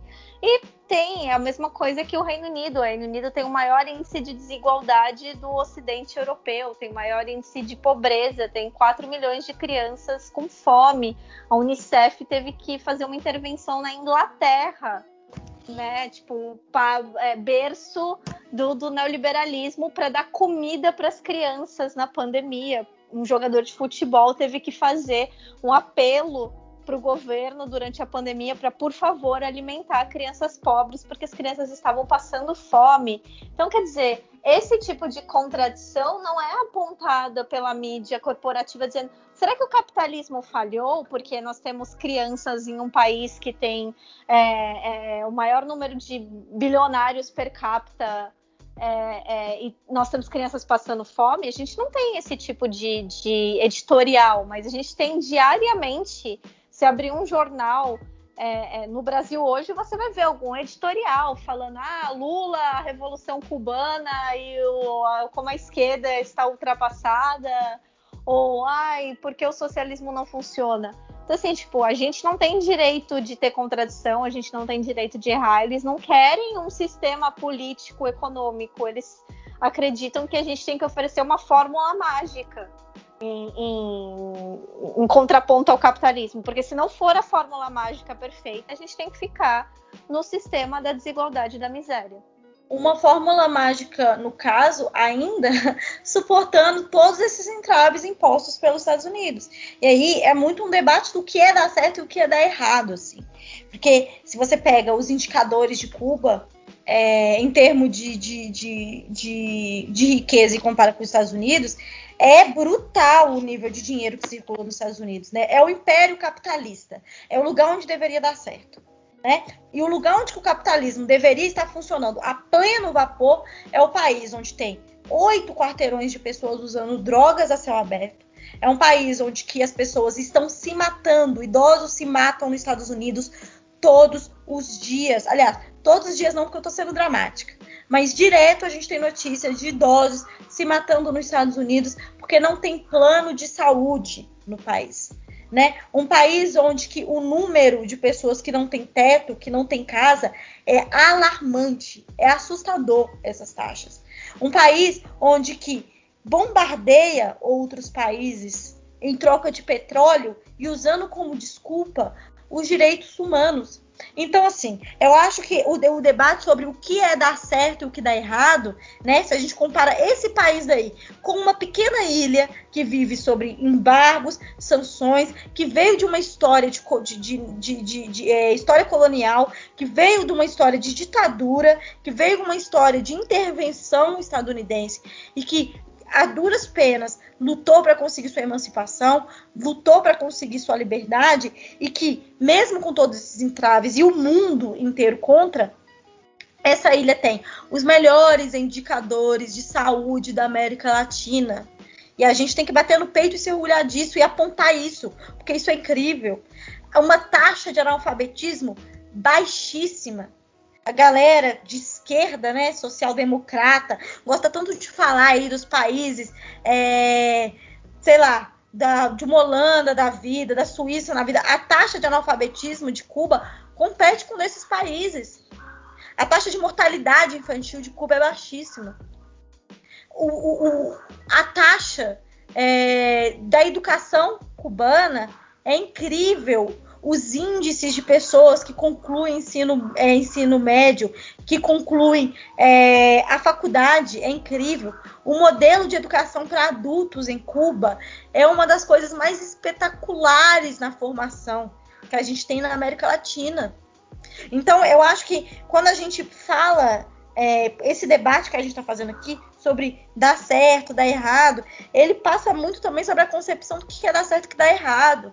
Porque eu percebo que existe parte da esquerda que gosta de flagelar as experiências socialistas que a gente tem. E como a Natália bem apontou no começo assim dessa conversa, destruir Cuba é um projeto para evitar que aconteça revoltas e revoluções em outros países da América Latina.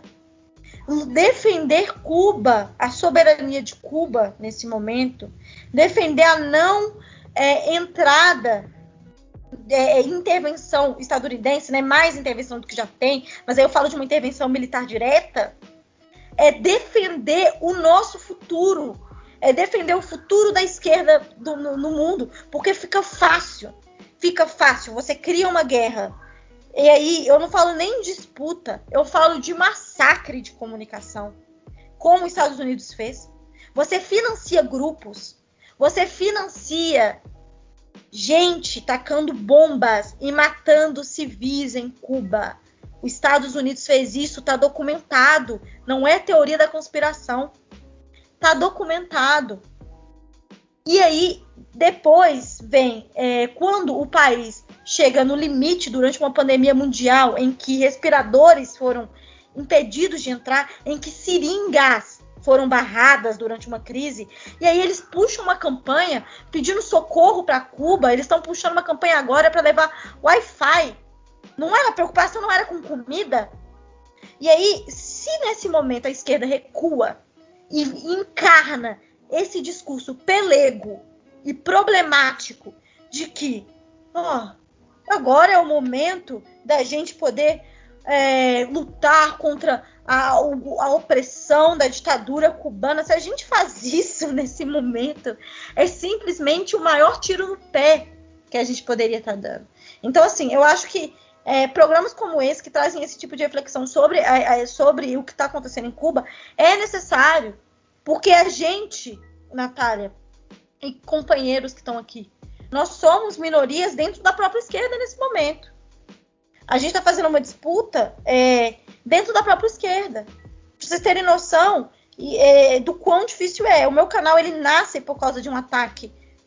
Porque eu estava com o boné de Cuba, porque eu, é o, a, o, país que eu mais estudo, é o país que eu mais é, me preocupo, onde eu tenho mais relações, onde eu tenho mais amigos e colegas fora do Brasil, é em Cuba. E aí nasce meu canal por ataques que eu sofri é, por grupos ligados ao Olavo de Carvalho na época, que saiu em páginas e tal. Ele nasce em 2020, né, ano passado, com essa ideia. E aí, é, depois disso, aliás, é no final de 2019, eu faço um vídeo. Ele não era para ser um canal que sempre eu postaria, era para ser só aquela entrevista. Eu criei o canal para aquela entrevista. E aí, sabe o que, que, me preocupa? É ver que pessoas de dentro da esquerda estão comprando essa mesma narrativa e usando os mesmos xingamentos que a direita usou para mim há um ano atrás, que fez eu criar o canal. Eu tô sendo acusada agora por pessoas de esquerda. Você tá defendendo ditadura, eu tô defendendo autonomia. E se a luta é por comida a Cuba, se a, se a luta é pelo povo cubano, a esquerda tem que defender o fim dos embargos com o fim dos embargos, acabaria até as desculpas que os Estados Unidos chama de desculpa, né? Então, assim, é, eu acho importantíssimo esse papo daqui, gente, essa conversa daqui. É, a gente vê vídeos como o que o Ciro Gomes citou, e aí citando mesmo o nome de Ciro Gomes, é um desserviço, é uma tristeza, é uma tristeza nesse momento.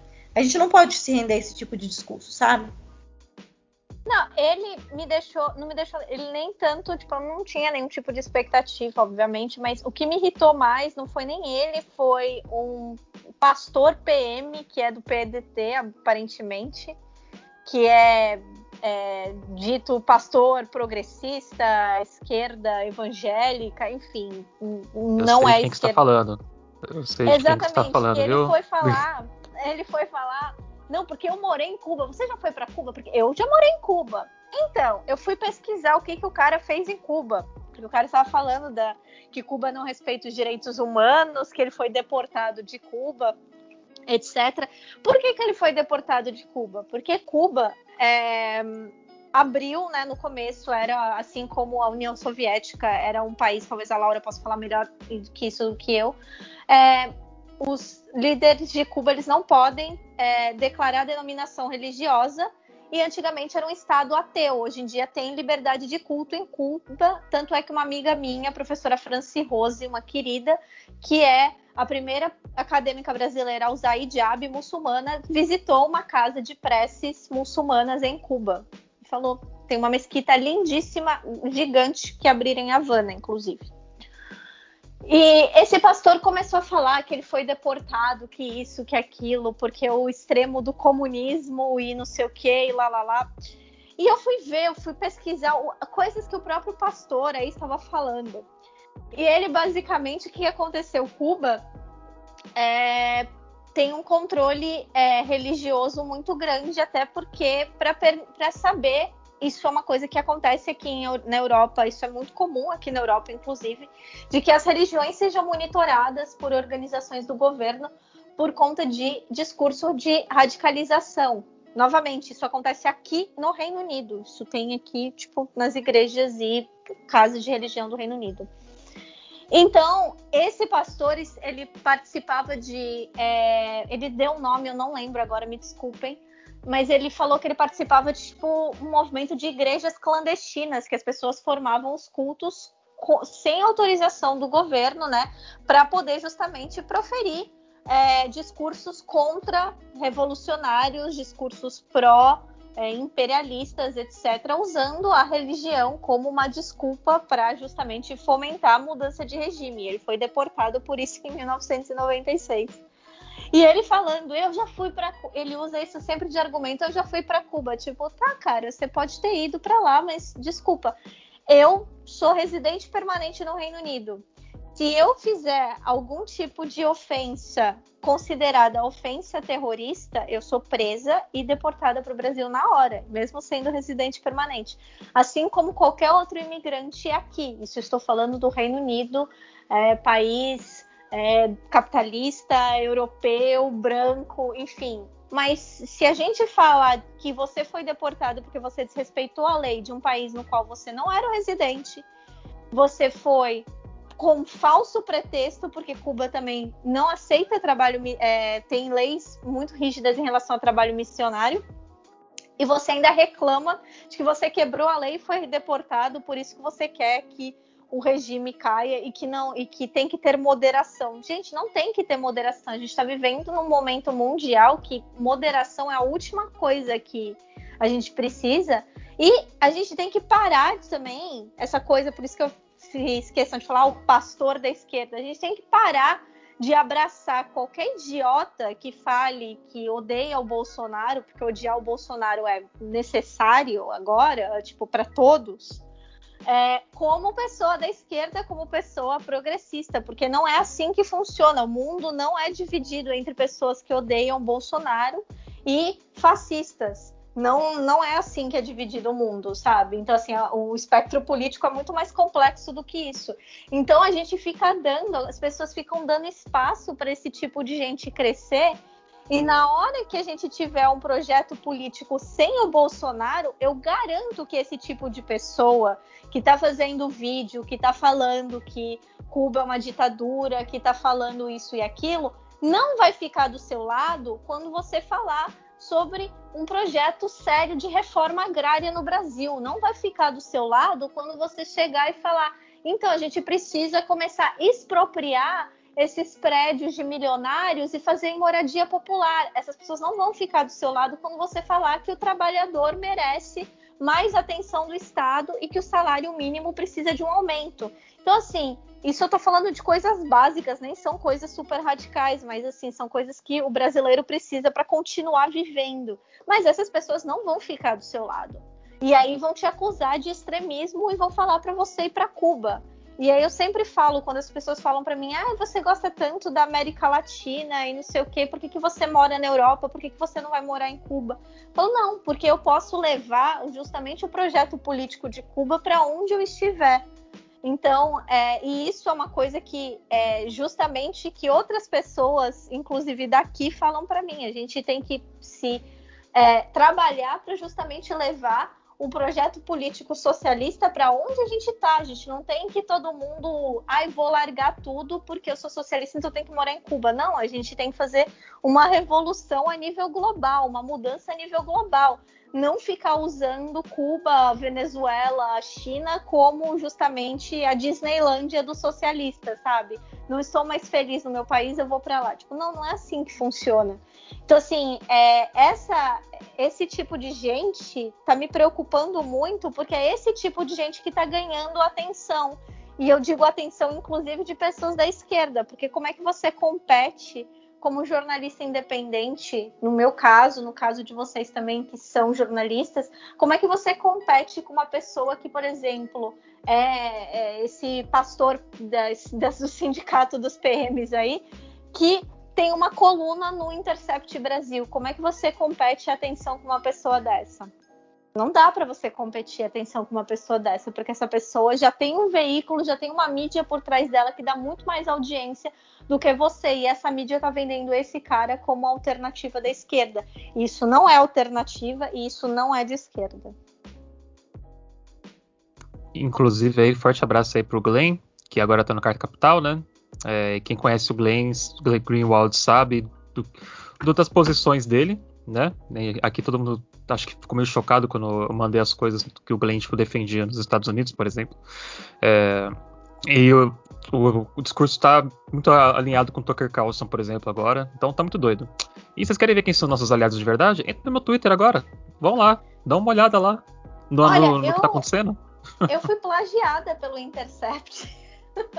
Olha aí, denúncia. É, não, assim não. O eles que rolou?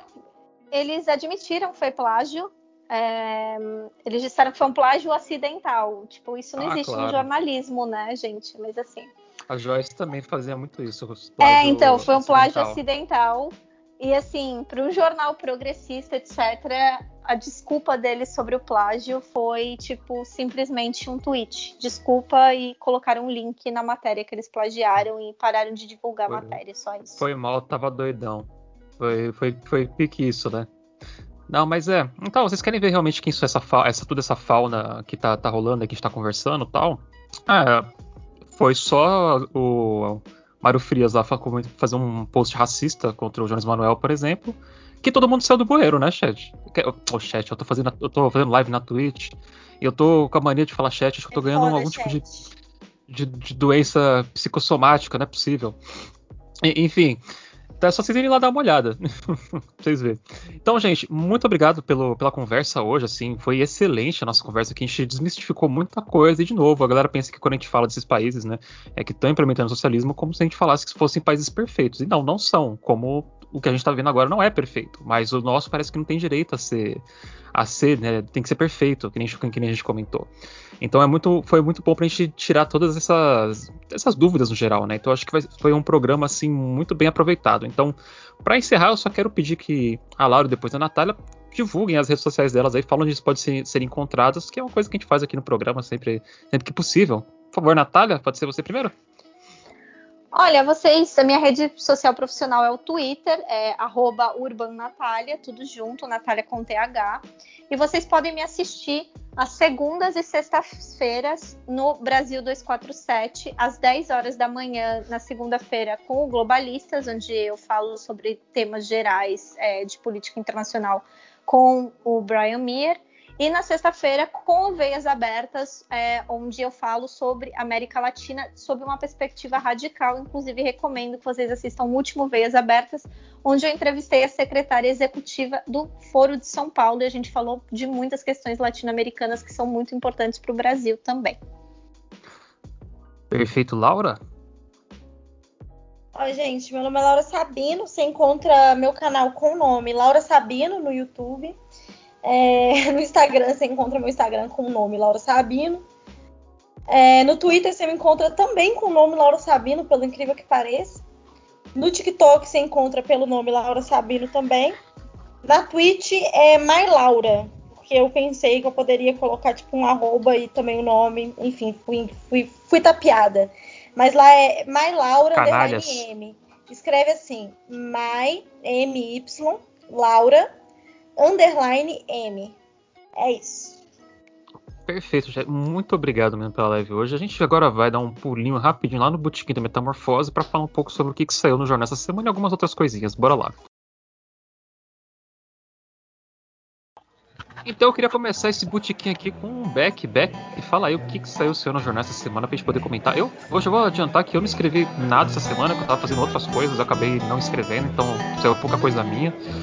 O que eu posso dizer é que isso é o podcast, que eu, que eu editei e coloquei no ar. Mas de resto, pouquíssima coisa minha, assim.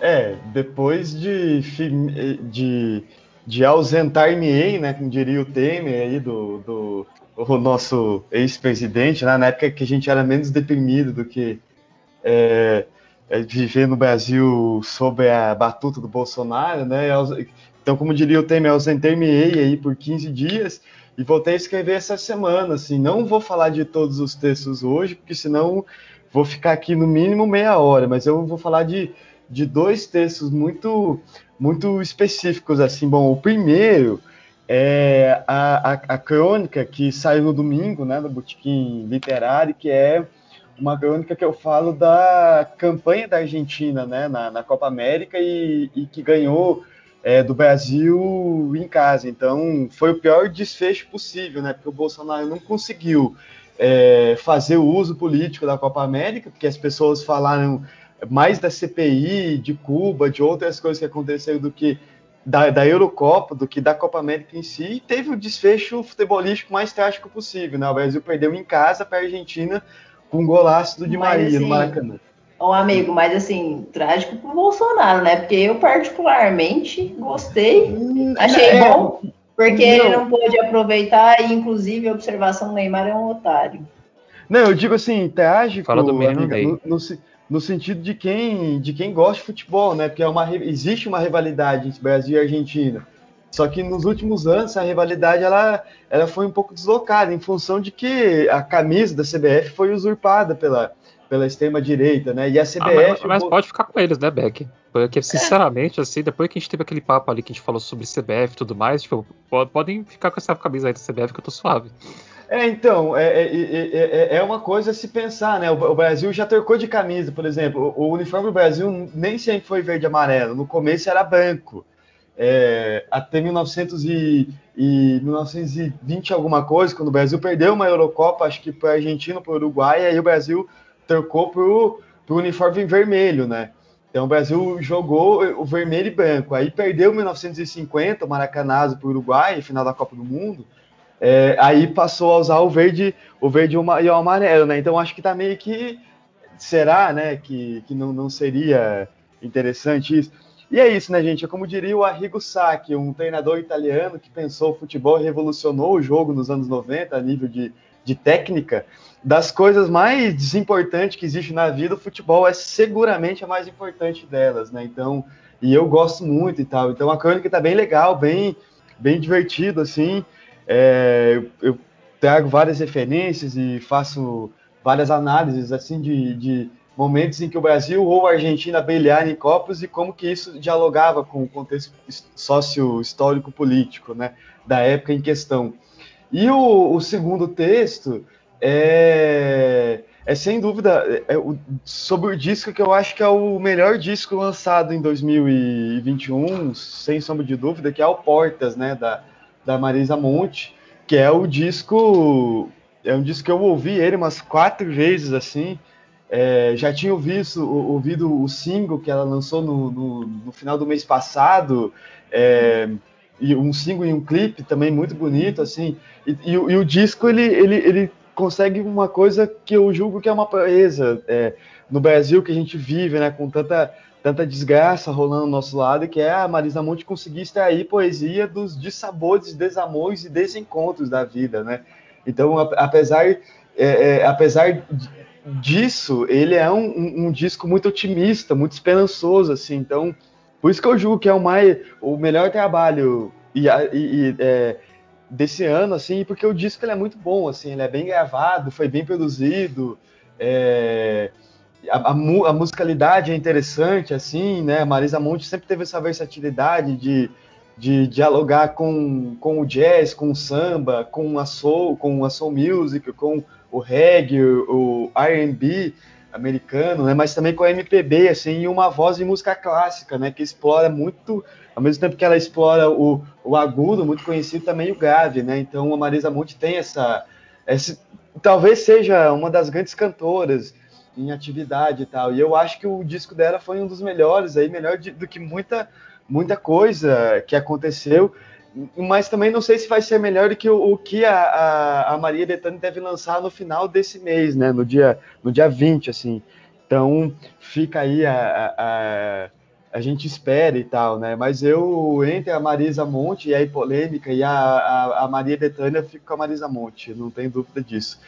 Mas é isso, esse foi minha humilde. Polêmica! Po polêmica. polêmica. Mas eu consigo sustentar essa polêmica, eu imagino eu, né? E eu espero que isso vire polêmica, inclusive. Então... Porque temos que, temos que falar de música, temos que ouvir música e cultivar esse estranho hábito de falar sobre música, né? Então, é isso. Essa foi, é, é isso que eu tenho no Botequim dessa semana, meus caros. Ah, mas perfeito. É, se você quiser polêmica, depois você me passa a sua conta do, do Twitter, tá? Que eu dou um jeito. Passarei é, lá. Passarei. Porque Aí você eu... já começa com essa polêmica já, meu cara. Porque, cara, eu tô, eu tô vendo aqui, eu tô indo pra 8 mil já. Tipo, tá, tá foda. Eu, o povo tá, tá doido, chat. É, de novo, isso tem que parar de falar, chat. Ah, enfim. É, Laís, que, que, tem, que, que você escreveu essa semana pro jornal? É, só um pouquinho assim, antes de comentar. Gente, é, ouvintes, se vocês não acompanham o Hidalgo em alguma rede social, nunca viu esse boy, fiquem sabendo que ele, além de ser né, o galã do coletivo, ele é o moço das redes sociais, porque eu nunca vi esse menino. Eu entro no meu Twitter e Hidalgo tá lá bombando com alguma coisa. E eu adoro as tretas dele, inclusive, amigo, te acompanho lá, tá? Se precisar de, de te defender, tamo aí. Mas, então, texto meu, essa semana saiu um texto, saiu na quinta no sede de arte, que foi o texto em que eu falei sobre a trilogia que a Netflix lançou esse mês, é, Rua do Medo. Na quinta-feira, quando o texto saiu, é, já só estava disponível a primeira e a segunda parte, né? 1994 e 1978. E aí, a gente está gravando no sábado, né? Sábado, dia 17. Ontem, na sexta, dia 16, saiu a terceira parte.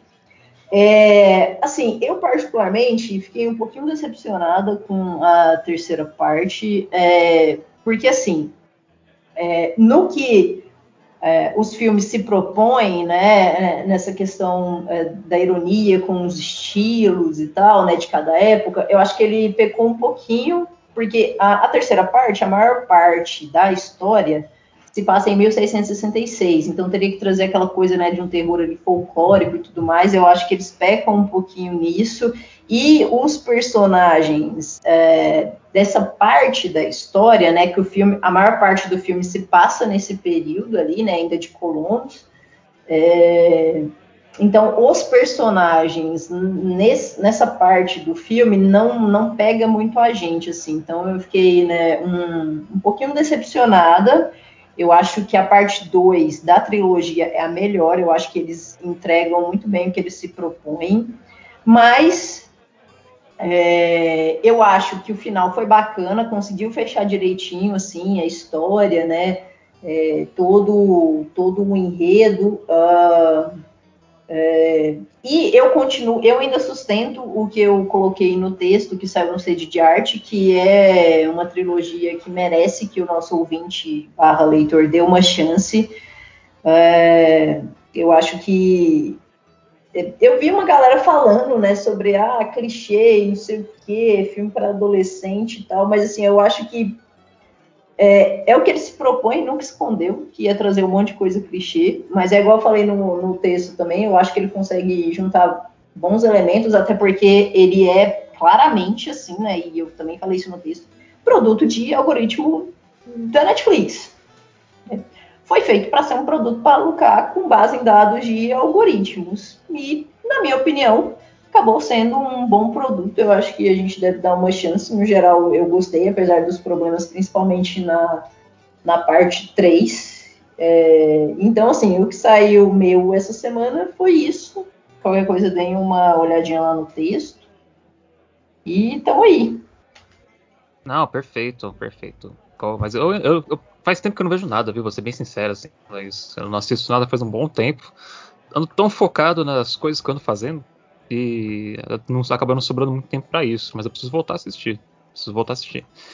É, Ju, você que voltou agora, dando uma, passar uma mensagem aí para os nossos ouvintes, né? Fala um pouco sobre é, o que, que você anda fazendo, tal, como é que foi esse tempo que você ficou, ficou fora. É, já que você não escreveu nada pro jornal, né, esses dias, porque você não, você não podia. Então, acho legal é. você pelo menos fazer um comentário, né, sobre. Não, então, mas saiu algumas semanas atrás aquele, aquela videoreportagem da ocupação Estrela d'Alva, né? É, que é sempre bom também indicar para os nossos ouvintes verem. É, ficou uma videoreportagem, um mini documentário muito bacana sobre é, o processo de desocupação é, que a prefeitura de Goiânia está fazendo com pessoas de muito, muito, muito pobres aqui em Goiânia e é um absurdo, é uma ocupação que ainda passa por vários problemas, ainda precisa da nossa ajuda e do nosso apoio, então vale muito a pena, né? É, vocês darem uma olhada, apesar de ser um, um, vídeo que já tem aí uns 15 dias. É, hoje é minha grande volta, eu espero continuar é, a partir dessa semana voltar aos pouquinhos mesmo, assim, pelo menos voltar primeiro do, pro podcast toda semana e aos poucos voltar com a minha coluna. Eu tenho, eu fiz umas fotos. É, bem, para quem não sabe, meu pai faleceu, né, de covid. E aí eu fui para Recife, que era onde ele morava, para resolver BO, né, de, de morte, né. E eu fotografei o enterro do meu pai. E cara, muito doido, assim, tipo, umas fotos muito fortes e muito malucas. E eu quero muito publicar essas fotos em breve, na minha volta para o Doce Viagem. É que eu tenho um texto específico para essas fotos, eu só ainda não tive estômago para editar elas ainda, porque é uma série documental que não diz respeito só sobre o meu pai, mas dos 500 e lá vai cacetada mil mortos, né, de, por Covid no Brasil, porque os coveiros estavam todos. É... Ah, é aquela patifaria maluca, né? Tipo, é, todo cheio de equipamentos e aquela coisa toda e tal, tipo, caixão velado e etc. Então, eu acho que representa muito assim o que a gente está passando. Então, em breve isso vai sair também. É, eu espero de verdade, assim, em breve. Eu não vou falar que isso vai acontecer ainda esse mês, porque eu estou no processo de conseguir arranjar uma casa em Goiânia e, enfim, está sendo um processo muito maluco para mim, mas eu espero conseguir voltar em breve a escrever reportagens. Eu estou sentindo muita falta disso, muita, muita mesmo, assim, quando eu estou entrevistando pessoas e descobrindo sobre assuntos e fazendo análises políticas é um lugar onde eu me encontro muito e eu sei que é, os nossos leitores sentem falta, assim, porque Muita gente me manda mensagem perguntando quando vai ter e tudo. Em breve eu vou voltar, tem várias ideias e pautas na cabeça. Estou querendo também focar bastante nas videoreportagens para o jornal, que é uma linguagem que eu acho que ajuda a gente nos algoritmos, é uma linguagem que eu quero explorar também. E Ótimo. É, que eu gosto muito, né? Eu tô tentando focar bastante no audiovisual e, enfim, na fotografia e tocando esses projetos, mas eu queria dizer que o jornal é um lugar que sempre me deu muito amor, muito companheirismo, muita esperança, muita. É sobre isso, assim. Eu acredito fielmente na nossa luta, eu acredito fielmente é, na comunicação independente, no nosso trabalho. Eu acho que isso me dá muita vontade de continuar acordando. Não tem sido dias fáceis, mas teve dias piores, agora que acabou meu inferno astral finalmente, né? Porque, meninas, foi difícil esse último mês. Eu acho que um novo ciclo realmente vai começar para mim. É, e eu espero que as coisas não, não necessariamente melhorem, porque a gente vive no Brasil, mas que pelo menos eu consiga reagir, né? E eu queria agradecer muito os meus companheiros aqui, porque vocês estão tocando jornal e estão sempre me apoiando, e a gente é uma família mesmo. É, eu sei que é, vocês sabem, porque a gente sempre fala sobre isso, né? Em momentos especiais, quando o Hidalgo ficou com Covid, a gente ficou também muito preocupado. E quando ele voltou, foi um episódio muito emocionante. E eu acho que vocês já perceberam que nós somos amigos de longa data e companheiros de vidas mesmo. Assim, a gente não é só um jornal, a gente é uma família. E é isso, gente. Obrigada. Obrigada pelo apoio, pelo carinho por continuarem resistindo e por me ajudarem a manter a cabeça em pé. Eu amo muito vocês. Eu amo você também, viu, Ju? Ah, a gente te você. ama. E a gente não vai deixar isso aqui parar, não. A locomotiva tem que, tem que ser aquecida, né, Laís? A, loco, a locomotiva tem que se manter em movimento. É isso aí, vai, Já diria nosso camarada lá que o gamer de esquerda, é, mentira, o Lenin, é, que Vocês já viram o gamer de esquerda, Ana? Vocês, depois vocês dão uma olhada. Ele é o Lenin, ele é a cara sim, do Lenin. Sim. Eu queria falar aqui uma coisa, que o do Ruth, é, o Aventura do Ruth, grande revolucionário anarquista, era canceriano que nem eu, nasceu dois dias antes de mim. Eu acho que isso é um oh. sinal astral, entendeu? Olha aí, olha aí. É. Interessante, né? É isso, gente, que eu tinha pra falar. Um beijo! Um beijo. Eu acho que, acho que o programa hoje tá bem longo, né, Laís? Eu acho que hoje a gente não precisa dar recomendações, talvez? Porque já tá com mais de duas horas de programa. Só rapidinho, é, que eu lembrei essa semana, indicar só dois, dois sites, dois blogs é, para os nossos Bay. ouvintes barra e... leitores. indicar também o canal do Hidalgo na Twitch. É, não, então. Muito bom, é o, mas tem lá. É porque tá sempre rolando muita coisa, né? É sempre interessante a gente ler análises mais aprofundadas e tudo mais. Então eu queria indicar o blog da Boitempo, que eu acho bem legal, eu constantemente visito. E tem um outro também que eu descobri recentemente, eu achei incrível, que chama é, Traduagindo é um site que traz traduções de textos de vários autores, né? Eu vi textos lá do Fanon, da Dioridin, então assim é muito legal, principalmente para quem tem dificuldade em ler outros idiomas e tal, porque eles traduzem vários textos muito importantes. E aí, só para fechar, eu já tinha feito essa recomendação antes, mas vou recomendar de novo é, que é Attack on Titans. Eu tô assistindo a quarta e última temporada do anime e tá muito foda. Cada episódio eu tô assim, na loucura, gritando aqui em casa sozinha. Porque tá rolando umas coisas muito foda. E olha que eu nem sou otaku, eu nem saco tanto assim desse Será de anime e de mangá. Mas eu gosto de acompanhar uma coisinha ou outra, assim, de vez em quando. Então, de novo, assistam Attack on Titans. Então, é, muito legal, mas assim, da minha parte já encerrei, então fazer um convite para você então, para a gente fazer uma live falando sobre fascismo e sobre analogia nazifascismo em Attack on Titan. Que Eita, uai, a gente pode pensar nisso aí, hein? Não sei se Olha eu tenho. Aí? Se eu tenho, não sei se eu tenho esse cacife todo. Não, eu vou, eu vou chamar o Otávio também. O Otávio já tá para participar de uma live minha que a gente vai falar sobre a União Soviética e tal.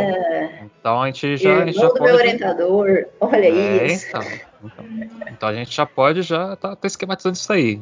Que eu, que eu acho que tem muitas coisas problemáticas em Attack on Titan. É, inclusive não, final. Sim, com certeza. Não, ó, não, é não spoiler, porque eu ainda não cheguei no final, não. Sim, com certeza. Tem umas coisas lá que eu fiquei meio assim também, mas no geral eu acho eu acho um bom anime, assim. Não, é um bom anime, é um bom anime. Tipo, que nem Fullmetal Alchemist, que a gente, sim, depois que eu, que eu parei sim. pra sentar e pensei, puta, a gente tá meio que vendo os nazistas, né, como herói. Tipo, agora que eu me, que eu me toquei, tipo, a gente tá vendo literalmente criminosos de guerra. É, até porque é shonen, né? Então, assim, é. é. é. tipo Naruto, é um anime que é muito legal, mas que tem lá os seus problemas, até porque ele é um, ele é focado muito no público jovem masculino. Então, por exemplo, problemas de gênero ali, a gente ah, sempre sim. vai encontrar, saca?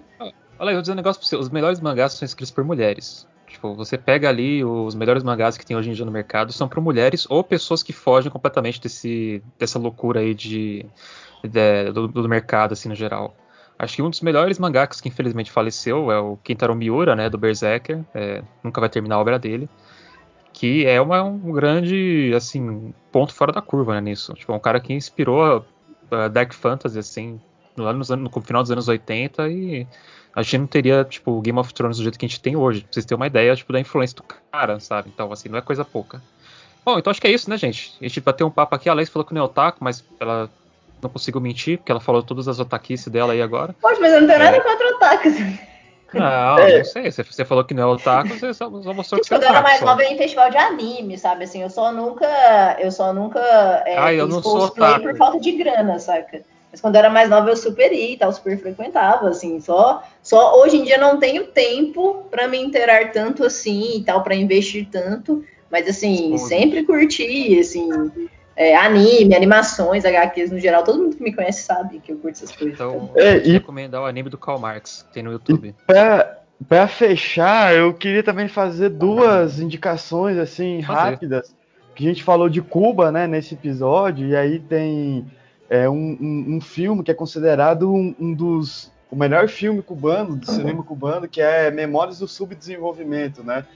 É, que é um filme que foi dirigido pelo Tomás Gutierrez, e ele fala da revolução, ele mistura foi um, um precursor assim no que a gente chama de é, docudama, né? Mistura de documentário com, com, com, com ficção e até que ponto é, o documentário é, é- é- na verdade o docudrama é interessante porque ele explora esse limite que existe, né, na linguagem documental em si. Então é bem massa esse esse filme é, é considerado um dos melhores documentários já, já feitos, assim, por unanimidade, e é um filme que retrata muito bem essa, essa coisa que, que tem em Cuba, esse fomento do audiovisual pela Universidade de, de Havana, né?